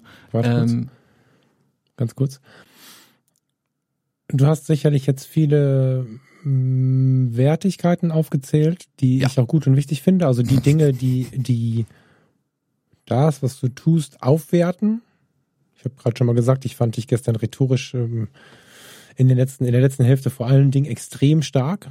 So, dass du hast äh, Fachwissen, du hast einen guten Blick auf die Dinge, du weißt es zu vermitteln, war es zum Beispiel ähm, die Bildauswahl oder noch besser die Platzierung des Bildes, wo es hingehört und so angeht, Hammer, fand ich richtig gut. Das ist aber gar nicht, wenn du das jemand anderem jetzt sagst, dann wird er damit den Erfolg nicht haben, weil das ist das, was viele von uns immer wieder vergessen. Du bist halt auch eine Persönlichkeit und wir alle sind eine Persönlichkeit und die Frage ist, mit welcher Persönlichkeitsstruktur du weiterkommst. Und wenn wir jetzt, wir sind ja als wilde Jungs angefangen, haben in das Mikrofon geschrien und haben irgendwie unsere Welt irgendwie hier uns erschaffen und sind unseren Weg gegangen mit diesem Podcast. In den ersten Folgen gab es durchaus Momente, in denen ich versucht habe, gegen, gegen ähm, Umstände, die mir nicht gepasst haben, so ein bisschen entgegen anzubrüllen und so. Und wir waren beide ein bisschen wilder ähm, in der Grundpersönlichkeitsstruktur, aber bei dir ist mir aufgefallen, dass du immer eine gewisse, sehr früh schon eine gewisse Beherrschung hattest, ähm, die ich bei aller Liebe zum Thema manchmal gar nicht so haben wollte. Und heute erkenne ich tatsächlich, dass ähm, umso mehr wir in die Ruhe kommen, ist vielleicht auch eine Altersfrage, keine Ahnung, umso mehr werden wir ernst genommen. Ne, also wenn ich überlege, vor 15 Jahren bin ich noch mit dem VW, das muss ich mir überlegen, vor 15 Jahren, vor, vor 11 Jahren, bin ich im VW Bulli rumgefahren, hatte lange Haare, lauter linksradikaler Öko-Aufkleber auf dem Heck und habe jeden angeschrien, der bei drei nicht auf den Bäumen war, der ein altes Auto gefahren hat. Was ein Blödsinn, ich übertreibe das jetzt. Ne? Natürlich war ich so nicht, aber es ging in die Richtung. Und es ist auch eine Persönlichkeitsfrage und ganz, ganz stark eine Persönlichkeitsfrage. Und du bist einfach, ähm, was das angeht, ebenfalls sehr verbindlich. So, und ähm, ich glaube, das ist der Tipp, den ich weitergeben würde, bevor die Leute jetzt sich mitgeschrieben haben, dass du weißt, was eine Kamera ist und wie man ein Foto macht und wie man Bilder kuratiert. Das hilft dir nicht weiter, wenn du die Persönlichkeit dazu nicht hast. Dann wirst du auf der Bühne nicht landen, auf der du jetzt gestanden hast. Und dann wirst du auch die Gesprächspartner nicht bekommen, wenn du für was anderes stehst in dem, was du tust. Mhm. Das ist ähm, wichtig. Es geht nicht nur um die Parameter. Aber gut, ich sehe auch eines, es ist schlecht, wenn du jetzt erzählst, wie nett du bist. Das, das klingt mhm. komisch. Ja. Ja, also ich habe jetzt, also danke auch mal nochmal an die Zuhörerinnen und Zuhörer, die den Weg nach Barling auf sich genommen haben und äh, mich da äh, angesprochen haben. Ähm, das Feedback, das ja auch kommt, auch von den anderen, ähm, ich nehme das ja schon auf. Also ich weiß ja schon, was funktioniert mhm. und was nicht funktioniert. Das kann man im Feedback ein bisschen äh, rauslesen. Und vor allem hier im Schwäbischen, äh, das haben wir ähm, letzt, die letzten Tage auch festgestellt, dass wirklich ähm, jemand sich die Mühe gemacht hat, sich hinzusetzen und einen Brief an die Zeitung zu schreiben, um zu sagen, dass jemand eine Veranstaltung toll fand. Das ist für einen Schwaben, das ist, das machst du einmal im Leben ungefähr, was so sehr loben irgendwie. dann hast du es abgehakt, dann kannst du Grabe gehen. Ähm, das ist schon sehr viel wert. Freut mich auch immens. Aber wie gesagt, äh, leider Gottes kannst du dir von Lob halt nichts kaufen. Also ich kann mit Lob meine Miete nicht zahlen. Ähm, du musst halt irgendwie drum gucken, dass du auch irgendwie Geld verdienst. Und da kommst du halt schnell in so Fahrwasser einfach rein, dass du den Content lieferst, der halt den Geldbeutel füllt irgendwann. Das ist schade. Ich finde es aber völlig verständlich irgendwie. Ähm, da kommst dann halt ja, vielleicht auch gar nicht mehr raus unbedingt. Also wie gesagt, ich versuche da meinen eigenen Weg zu gehen, weil meine Erfahrung ist, wenn ich was für mich leidenschaftlich gern mache, habe ich bisher auch immer die Möglichkeit gehabt, es gut zu machen zum einen. Das ist sowieso mein Anspruch, es dann auch wirklich gut zu machen, weil ich selbst wirklich Bock drauf habe und ich sag's immer bei diesen äh, Podiumsdiskussionen, die ich jetzt bis jetzt für ähm, die Ausstellung gemacht habe, ich wäre zu jeder hingegangen, weil ich weil ich es interessant fand. Also ich war der größte Fan, der halt auf der Bühne saß gleichzeitig irgendwie. Und das will ich auch weiterhin so machen. Und dann findet sich auch ein Weg, wie sich der Kram irgendwie monetarisieren lässt in irgendeiner Art und Weise. Also ich, das wird dann schon irgendwie kommen, aber erstmal machen, ist so. Ja, ja genau. Ansatz also du, äh, was ich halt schön finde an so einem Weg, ähm, und, und den rate ich, wenn mich einer fragt nach irgendeinem Rat, dann rate ich zu so einem Weg, weil ich festgestellt habe, dass, äh, weißt du, du gehst über eine Masse und hast einen riesigen Trichter, wo du Hörer reinkippst und Hörerinnen oder Zuschauer oder bei welchem Medium wir auch immer sind, und dann holst du immer eine gewisse andere Anzahl dieser Masse unten raus. Das ist so ein Marktgesetz irgendwie. Und ich stelle aber den Rückmeldungen fest, äh, ich habe es ja gerade schon mal mit den, mit den GEMA-Zahlen und den, den Instagram-Zahlen äh, genannt, dass per Mail und so mir relativ schnell klar wird, wie viele Leute auch Social Media und selbst YouTube und so wieder so ein bisschen weggedreht haben aus ihrem Leben. Die, ähm, dieser kleine Kampf gegen die Geschwindigkeit, den führen immer noch viel zu wenige Leute, aber sie führen ihn so, dass du, dass ich, was heißt du, dass ich langsam das Gefühl habe, das mitzubekommen. Und ich treffe immer wieder mehr Menschen. Das ist natürlich auch eine Frage der Blase, überhaupt keine Frage, aber ich treffe immer mehr Menschen, die klar, irgendwann mal bei einem ganz außergewöhnlichen Ding sich auch mal so Netflix-Ding reinziehen oder so. Aber äh, kürzlich sprachen wir noch davon. Manchmal gibt es die, die freuen sich das ganze Jahr auf eine Serie oder zwei und freuen sich, wenn sie dann auf Arte mal was schauen, die von dieser ganzen Überdruckbetankung an Inhalt so ein bisschen wieder weggehen. Und das spüren wir auch gerade, glaube ich, hier in dieser äh, ja im, kleinsten Sinne irgendwie öffentlichen Welt, finde ich. Das ist auch eine schöne Entwicklung und damit ähm, verbindliche Leute an dich zu binden und das meine ich nicht irgendwie lenkend oder oder komisch, sondern wir binden ja auch Freunde an uns und wir binden ja auch Partner an uns. Das ist überhaupt nicht negativ oder übergriffig gemeint. Mir fällt nur gerade kein besseres Wort ein. Ist, glaube ich, viel schlauer, als auf die breite Masse zu schreien und zu versuchen, äh, da irgendwie mit umzugehen. Ich habe kürzlich noch die Frage gelesen, ähm, darf ich nicht verraten, wo. In einem redaktionellen Teil meines Tuns, sie ist noch nicht veröffentlicht, habe ich die Frage gelesen, ähm, dass jemand fragte, wie kann ich denn heutzutage noch provozieren, ohne den härtesten Shitstorm zu bekommen, weil ich ja nur noch ohne Provokation, äh, weil ich ja nur noch mit Provokation Sichtbarkeit bekomme. Da sitzt also jemand irgendwo in einem Land hier und hat wirklich den Eindruck, dass es ohne Provokation nicht mehr geht. Das muss man sich mal reinziehen. Ne, das ist hm. schon weil immer noch erwartet wird, dass die Zahlen groß werden. Die Zahlen, gut, wenn zwei Leute zuschauen, ist vielleicht schlecht. So. Aber ansonsten sind die Zahlen, 25 ist schon eine Schulklasse. Was war ich nervös, als ich vor der Schulklasse sprechen musste. Hm. So. Ja, also ja. ist die Frage, woran misst man seinen Erfolg, glaube ich, auch ein Stück weit. Also messe Genau. ich meinen Erfolg daran, also jetzt mal ums das Monetäre mal auszublenden, sogar, aber messe ich meinen Erfolg an vielen Instagram-Followern? Nö, überhaupt nicht. Könnte mir nichts egaler sein.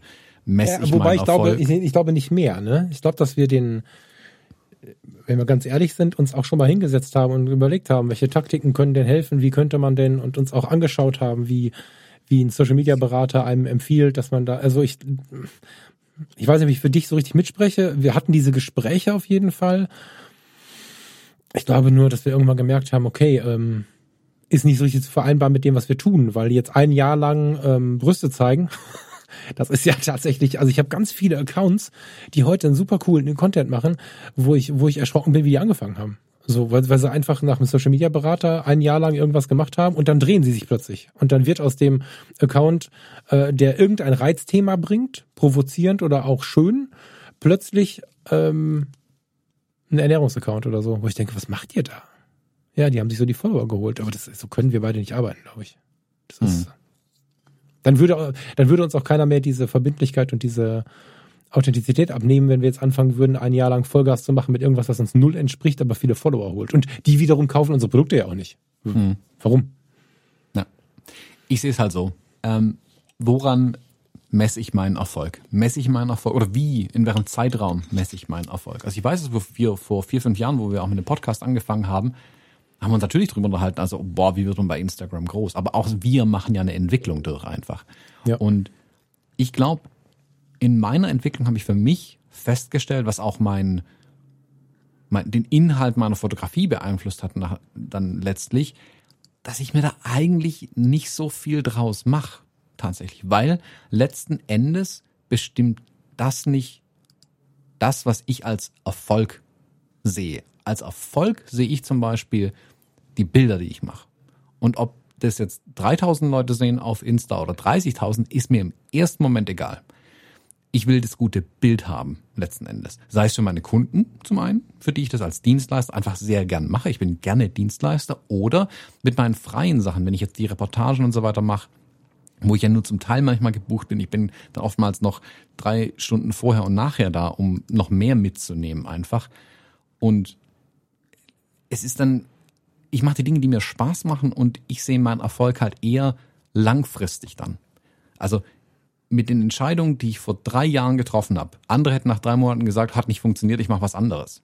Ich habe jetzt aber halt drei Jahre den langen Atem bewiesen und gesagt, nee, ich glaube an den Weg, den ich gerade gehe. Ich habe mir meine Ziele gesteckt, wo ich in Jahren sein will. Das, dafür haben ja viele gar nicht die Geduld. Und dann schaue ich mal, ob ich da hinkomme. Oder ob mich der Weg woanders hin verschlägt. Aber ist natürlich, ja, es ist total aber gut, dass wir das nicht wussten, oder? Ja, ja, klar. Also war auch damals nicht, nicht falsch zu sagen, boah, wie kriegen wir mehr Instagram-Follower hin, um dann zu merken, boah, ist mir egal, wie viel Instagram-Follower ich habe. Ja. Weil ich einfach das Spiel nicht spielen will. Genau, und es ist gut, dass wir wussten, dass der Weg so lang, dass wir nicht, also ich habe nicht realisiert, wie lange ein Weg sein kann. Und bei dir, äh, du stehst ja, du gehst ja auf dem Weg vor mir. Ne? Du könntest, ähm, wenn wir das Gleiche tun würden, das tun wir nicht, könntest du mein Mentor sein, weil du den, also Mentor, äh, Mentoring ist ja quasi den Weg, den man schon gegangen ist, dem anderen anbieten. Aber was uns beide, glaube ich, so ein bisschen eint, ist, dass wir sehr lange weitergemacht haben mit etwas, wo ich echt schon ein paar Mal gefragt worden bin, warum machst du denn das? So, ob das jetzt hier die Fotologen sind, da sind wir durchs Hochs und durchs Tiefs und so weiter. Ähm, ob das unsere eigenen Spielfelder sind. Äh, guck mal, jetzt bin ich, ich weiß gar nicht, also wir sind seit einigen Jahren mit den Fotologen zugange und ich bin inzwischen auch schon seit einigen Jahren mit, mit Fotografie tut gut zugange. Und bei Fotografie tut gut, also bei den Fotologen haben wir jetzt, hätten, hätten wir ohne Corona das erste Mal Sachen gedroppt, so. ähm, das hat sich dann erledigt, ähm, die man ähm, auch so droppen kann, dass wir daran etwas verdient hätten, wie zum Beispiel die Reise. Das wäre weit nicht viel gewesen, aber das wäre dann mal ein Produkt gewesen, wo wir hinterstehen, weil wir so lange danach geschaut haben, was sind denn die Dinge, die dieser diesem Mutterschiff, diesem Podcast und den Hörerinnen und Hörern entsprechen. Und bei Fotografie tut gut ist es ja auch so, dass ich jetzt kurz davor bin, diese Community, das Projekt, ein Hörbuch und solche Sachen ähm, zu droppen. Das wird in diesem Jahr noch passieren und da habe ich jetzt jahrelang darauf hin ich will gar nicht sagen gearbeitet, wahrscheinlich sogar gewartet, weil ich gesagt habe, ich möchte, dass die Dinge meinen Leuten entsprechen und mir entsprechen, dass mir niemand vorwerfen kann, dass ich irgendwie plötzlich äh, zehn Tipps für ein gutes Foto äh, anbiete für 50 Euro oder so, sondern dass ich wirklich etwas entwickle, was mir entspricht und, und, und allen entspricht, die mit dabei sind. Und wenn mir das vorher jemand erzählt hätte, also als wir dann wie die jungen Wilden, äh, hieß das Ding, Shakespeares in Heidelberg? Hemingways. Als wir, Hemingways. Ich habe, wo habe ich denn? Ich habe neulich schon irgendwo, irgendwo war ich im Podcast zu Gast, da habe ich auch Shakespeares gesagt und wusste, es ist falsch und habe dann gesagt, mal, verdammt auch mal, das war doch ein anderer. genau, das Hemingways. Okay, also wer diesen Podcast hört, der weiß jetzt, Hemingways ist richtig. Ähm, als wir da gesessen haben und und und und rumgesponnen haben und ähm, Biere und und Süßkartoffelpommes gegessen haben, an diesem Abend hättest du mir jetzt nicht erzählen dürfen, wie viele Jahre das dauert. Auf der anderen Seite habe ich an dem Abend aber auch mit dir ausgemacht, dass wir nur Dinge machen, die uns entsprechen. Da haben wir uns die Hand drauf gegeben, dass wir keine Rollen spielen. Und ähm, ich bin da super glücklich. Also Erfolg ist, glaube ich, mit der Sache glücklich zu sein, die man tut.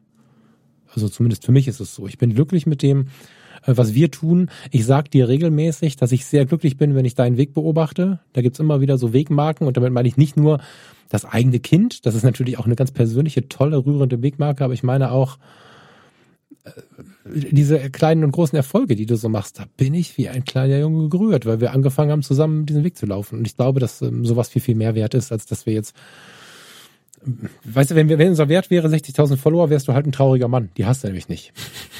Das mhm. ist halt, das ist halt der Wert, der dich nicht zur Zufriedenheit bringt, so. Auch der Wert, keine Ahnung, 300.000 Euro im Jahr zu verdienen, wäre ich ein unglücklicher Mann. Ja, genau. Ähm, aber darum geht's mir nicht. Also ich will genug Geld haben, um zu leben. Und da gab's ja mal diese Studie, die irgendwie festgestellt hat, dass man ab x Euro quasi nicht mehr glücklicher wird durch einen Mehrverdienst. Hm. Ähm, da will ich, genau das peile ich eigentlich an, so dass ich happy bin, dass wenn ich dann irgendwann mal sage, oh, hm, wir sollten uns mal eine neue Espressomaschine kaufen, dann kann ich mir die kaufen im Zweifelsfall. Ähm, aber ich bin auch völlig glücklich mit meinem alten Auto irgendwie gleichzeitig und äh, es muss halt am Ende muss äh, die Sache halt rund werden irgendwie geldmäßig, dass ich ja nicht irgendwie ähm, dem hinterherrennen muss, dass ich auch nicht in den Zwang komme, dann Dinge zu machen, auf die ich vielleicht keinen Bock habe. Äh, und dann bin ich mhm. wirklich der glücklichste Mensch der Welt. Und da helfen mir jetzt mehr Instagram-Follower nicht unbedingt auf dem Weg tatsächlich. Und wie gesagt, das zu erkennen ist halt schwierig. Das dauert auch Jahre, habe ich auch Jahre gebraucht, gebe ich ja zu. Ähm, und natürlich freue ich mich auch, wenn ein Video durch die Decke geht, keine Frage. Aber das ist nicht der langfristige. Ja, ich ähm, nehme die 100.000 Follower. Ich habe jetzt nichts, das ist jetzt kein Wort gegen den, der sie hat, um Gottes Willen. Und ja, es genau. ist auch, es ist auch keine Entschuldigung oder so. Es ist einfach, vielleicht passt Befreiung ganz gut. Also weil genau. solange du in diesem Modus bist oder wir ehrlicherweise auch in dem Modus waren, dass der große Erfolg mit den äh, hunderttausender Zahlen zusammenhängt, ähm, war das halt nicht glücklich. Das war ein Bangen und ein Hoffen und ein ein unerfülltes Ziel, eine unerfüllte Liebe, wie auch immer. Und ähm, mit der Befreiung, das ist ja im Minimalismus auch so ein Ding. Ne? Ich meine, vielleicht kommt es daher, dass du mich ja hingeprügelt, muss man sagen was unglaublich befreiend wirkt. Und ähm, man merkt's ja, ja, du hast ja trotzdem deine Rückmeldungen und es sind ja nicht nur drei. Also klar hat man immer übliche Verdächtige dabei, aber auch das füllt ein paar Schulklassen so. Also da muss ich manchmal auch genau gucken, warte mal, äh, Moment, nicht verwechseln, wer war das jetzt und so. Und das sind so Werte. Persönliche Rückmeldungen sind so wertvoll. Ich weiß nicht, wie oft ich in letzter Zeit auch immer mal geschrieben habe, äh, dass, dass, äh, dass es Rückmeldungen gibt, die denjenigen oder diejenige zum Teil das Projekt machen weil sie einfach so der Motor des Ganzen sind und so. Und dafür, ähm, ja, also Befreiung ist, glaube ich, das, das Thema, was mir am lautesten dazu einfällt. Mhm. Genau. Dann lass ja. ich doch gut mit bezeichnen. Jetzt gucke ich gerade mal hier auf unseren Zettel. Jetzt haben wir nicht ganz schön über unsere Gefühle gesprochen und jetzt weiß ich oh. nicht mehr. Fehlt uns da irgendwas? Ja, dein Bild der Gefühl. Woche. Mein Bild der Woche. Ach, hör mal, mein Bild der Woche passt da sogar rein. Das ist ja abgefahren. Weil ich muss das mal gerade selber aufmachen. Wo habe ich das denn hingelegt? da, wo es hingehört. Naja, das, da hast du mich auch hingebracht. Mhm. Das Problem ist, dass ich immer die Sachen nicht so schnell finde, wenn sie da liegen, wo sie hingehören. Könnte jetzt Rückschluss auf meine Persönlichkeit geben. Ich gucke schon seit eineinhalb Stunden an dein Bild, deswegen. Ja, oh Gott. Ist das jetzt ein Lob oder? Weiß ich nicht. Sag dir gleich, was ich alles dran scheiße finde. Mach das. Ganz willst du, äh, achso, ähm, willst du anfangen und ich erzähle dir dann nachher, warum ich es gemacht habe? Genau, solange du suchst, kann ich das schon mal beschreiben. Nee, ich hab's jetzt vor der Nase, ja. ja ähm, Falk musste im Kofferraum mitfahren. Oder im Anhänger hinterm Auto und hat ja, dabei genau, die Klappe gemacht. ist zu. Genau, also du saßt hinten im Anhänger und hast durchs Auto durchfotografiert. Nee, man sieht ein Auto Innenraum. Ähm, ich glaube, durch die Heckscheibe fotografiert, so wie es aussieht. Mhm. Ähm, Weil es oben und unten so leicht abgeschattet ist irgendwie. Es ist auf, je länger ich es angeguckt habe, desto mehr sieht es aus, als würde. Kennst du es im, in den Cartoons, wenn äh, Wiley Coyote, du siehst aus seiner Perspektive und er blinzelt und dann siehst du die Augenlider so am Fernseher zusammengehen? So Ja. sieht es ein bisschen aus Ja. als würden die Comic-Augenlider hier gerade zufallen. Und du hast nach vorne durchfotografiert durch das Auto, nicht um zu erkennen, welcher Kaugummi da vorne drin klemmt. Der ist nicht, nicht scharf. Aber da geht Tim mit Struppi auf dem, äh, wie heißt's? Äh, auf der, ist es die Hutablage? Nee. Das, die ist hinten. Was steckt noch vorne im Auto hin? Also das heißt Armaturenbrett. Oh, ah, das Armaturenbrett, genau. Ähm, oben auf dem Armaturenbrett gehen Tim und Struppi spazieren hintereinander. Also kleine Tim und Struppi-Figuren gehen da hintereinander spazieren. Genau. Ähm, ist eine Geschichte ähm, aus der letzten oder vorletzten Woche. Ich, ähm, gerade waren wir bei Befreiung, ne? Also ich gebe ja gerade sehr viel Gas, um mit Fotografie to Shoot endlich so eine gewisse Befreiung zu bekommen, damit ich nämlich auch mal wieder, was du gerade berichtest, äh, machen kann, nämlich wenn die Nespresso kaputt ist, mir mal eine neue zu kaufen oder so. Ähm, das ist ja so eine, das ist jetzt ein riesen Stressberg, der da liegt, um eine gewisse Befreiung zu bekommen. Und mit einem Produkt, was ich richtig geil finde, an dem ich auch teilnehmen möchte, ein bisschen was meines Lebens zu generieren und nicht immer diese ein, zwei Tage Produktion zu verschenken. So. Das heißt, ich investiere gerade viel Zeit, verliere aber in diesem äh, Investitionsaufwand, um das jetzt mal so ganz technisch zu besprechen, ganz oft für kurze Momente so den Blick auf das, was eigentlich wichtig ist, nämlich äh, Stresslosigkeit, Achtsamkeit. Das sind für mich ja Themen im Leben, die sind so so weit schon in meinen, äh, die sind nicht mehr, die sind die sind quasi inzwischen Teil des Betriebssystems. Also die muss ich nicht mehr aufrufen, ich muss keine Bücher in die Hand nehmen oder mich an Sachen erinnern, sondern meistens weiß ich, äh, wie sich mein linker Zeh gerade anfühlt und äh, gleichermaßen mein Rücken. Meistens bekomme ich mit, wer sich um mich herum bewegt. Meistens äh, bin ich da sehr, sehr gut drin, weil mir das einfach eine gewisse Freiheit gibt. Und immer wenn ich das vom Radar verliere, ähm, und der Moment, wo ich das bemerke, ist der Moment, an dem ich halt merke, okay, ich muss mal bremsen. Das ist, ich muss mich befreien von dem ganzen Stress und davon, dass ich dadurch blind werde. Und dieser Fiat 500, das ist der Innenraum eines Fiat 500 durch die Heckscheibe fotografiert, der fuhr schon, ich glaube, zehnmal bei uns vorbei. Also wir, wir haben immer mal wieder so Pausenmomente auf dem Balkon, wenn wir zusammen Homeoffice haben oder äh, ich allein im Zweifel und äh, bei jedem Wetter. Und wenn du ähm, zwei, dreimal am Tag wie so ein Raucher nur ohne Zigarette mit einem Kaffee oder Tee auf den Balkon gehst und da ein paar Minuten durchatmest, dann lernst du irgendwann die Autos in deinem Wohngebiet kennen. Und jemand, der offensichtlich relativ viel, relativ viel sein Auto benutzt, ist ähm, ein junges Mädchen aus der Nachbarstraße mit einem Fiat 500 und sie hat dieses, jetzt weiß ich nicht genau, wie es heißt, da hätte ich mich mal vorbereiten können. Hast du das schon mal gesehen? Es gibt so ein Editionsmodell von dem kleinen Fiat 500. Das hat so Chromradkappen und so eine, so eine babyblaue Farbe und oder so ein Beige-Ton. Da gibt so diese Farben aus den 50ern und so. Hast du das schon mal gesehen? Mhm. Und ähm, das ist ganz charmant irgendwie. Finde ich ganz, ganz charmant. Und den würde ich auch fahren. Das ist ein Mädchenauto, aber den würde ich auch fahren. Und ähm, der ist mir so oft aufgefallen im Vorbeifahren und mehr nicht. Nur dieser Fiat 500. Und er ist mir schon so oft so nah an mir vorbeigefahren, dass ich jedes Detail hätte wahrnehmen können.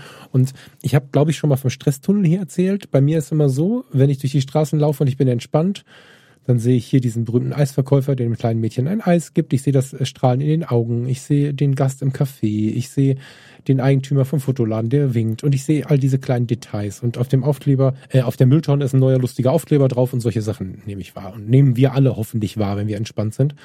Und wenn sich dann diese Stressspirale enger dreht, wenn sie, wenn sich so ein bisschen mir zuschnürt im Stress, irgendwann weiß ich nur noch, dass da ein Autoverkäufer ist, äh, ein Eisverkäufer ist und irgendwann weiß ich, dass da der Mülleimer ist, auf dem ich immer neue Aufkleber wahrnehme, aber ich nehme keine neuen Aufkleber mehr wahr und ich kriege das alles noch so ein bisschen mit. Ich sehe diesen Fiat 500, wie er vorbeifährt, aber die, die Details fallen halt schon weg. Und früher ist das so weit gegangen, bis dass ich wirklich nur noch durch so einen Tunnel gelaufen bin und keinen Eisverkäufer, keinen Fiat 500, keine Mülltonne mehr gesehen habe, sondern durch so einen Tunnel gelaufen bin und am Ende nicht wusste, wie ich an meinem Ziel angekommen bin. Dann war ich plötzlich da und das sind so Alarmkennzeichen. Und früher hatte ich es einige Male, dass ich diesen Tunnel bemerkt habe, dass ich gar nichts mehr wahrgenommen habe. Und inzwischen bin ich zum Glück, zum Glück bin ich inzwischen so weit, dass ich feststelle, wenn ich keine Details mehr wahrnehme. Und an irgendeinem Tag bin ich dann im Stressmoment abends raus, um mich mit der Kamera ein bisschen runterzuholen und kam an diesem dann parkenden Fiat 500 vorbei, der mal nicht an unserem Pausenbalkon quasi vorbeifuhr und stellte fest, dass der halt diese dann doch relativ großen, für dieses kleine Auto relativ großen Tim und Struppi-Figuren auf dem Armaturenbrett hat. Und dass ich die nicht gesehen habe, obwohl das Fahrzeug wirklich mehrfach auch an mir direkt vorbeigefahren ist, hat mir halt gezeigt, okay, krass, ich habe den Sinn fürs Detail wieder verloren und habe mich mit dem Foto quasi davon befreit, indem ich mich darauf berufen habe, wieder mehr hinzuschauen und äh, trotz allem Wert, der dieser Investition inne liegt, ne, ich freue mich da mega drauf, mal wieder ein bisschen zurückzufahren. So, und Tim und Struppi ist ein Teil meiner Kindheit. Ich bin bis heute traurig, diese Hefte irgendwann äh, auf irgendeinem Trödel verkauft zu haben. Und das ist für mich ein ganz, ganz großer Wert. Und alles, was von Tim und Struppi ist, macht mich einfach so ein bisschen, so ein bisschen selig. Also bei uns im Eingang hängt auch ein Plakat, äh, Tim und die schwarze Insel. und ja, ich habe äh, dann plötzlich dieses Tim und Struppi-Ding entdeckt. Und dass ich das nicht gesehen habe, war für mich eine große, große Warnung. Und ganz oft ist es so, dass ich äh, von alltäglichen Fotos, die ich vielleicht beim Spaziergang mache, bei der Hunderunde, mit mir alleine oder auch mit der Farina, bemerke, okay, krass, ich habe gerade echt einen Sinn fürs Detail. Oder ich finde gerade Details, die ich lange hätte wahrnehmen müssen. Also es ist immer so ein ganz guter Abgleich mit dem, wie es mir gerade geht.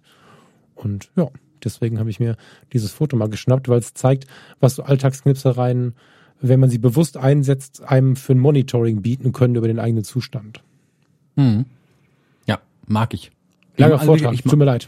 Kürzer ging ja, nicht. Bin fast eingeschlafen. Kannst nicht äh, drüber reden, mit welcher Blendezeit ISO du das gemacht hast.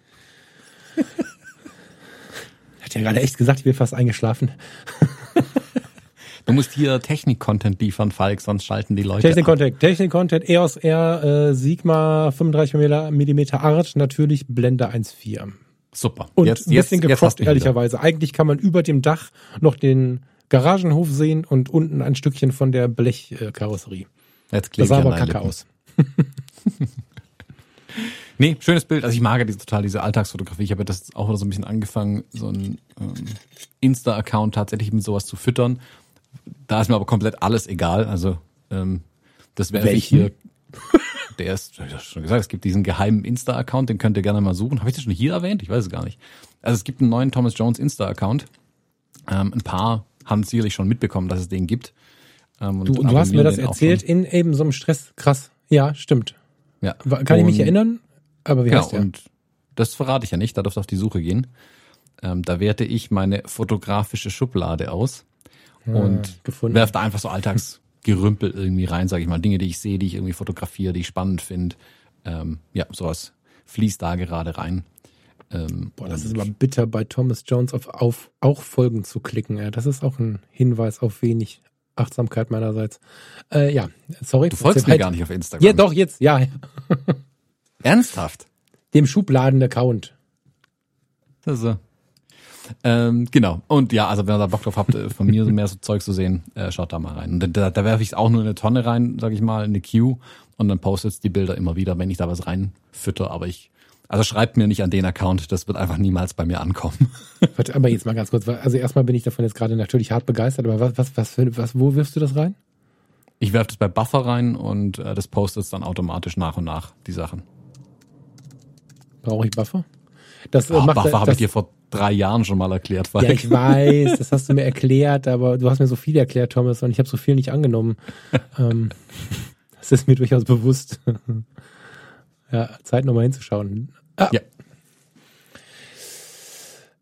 Ja, sehr gut.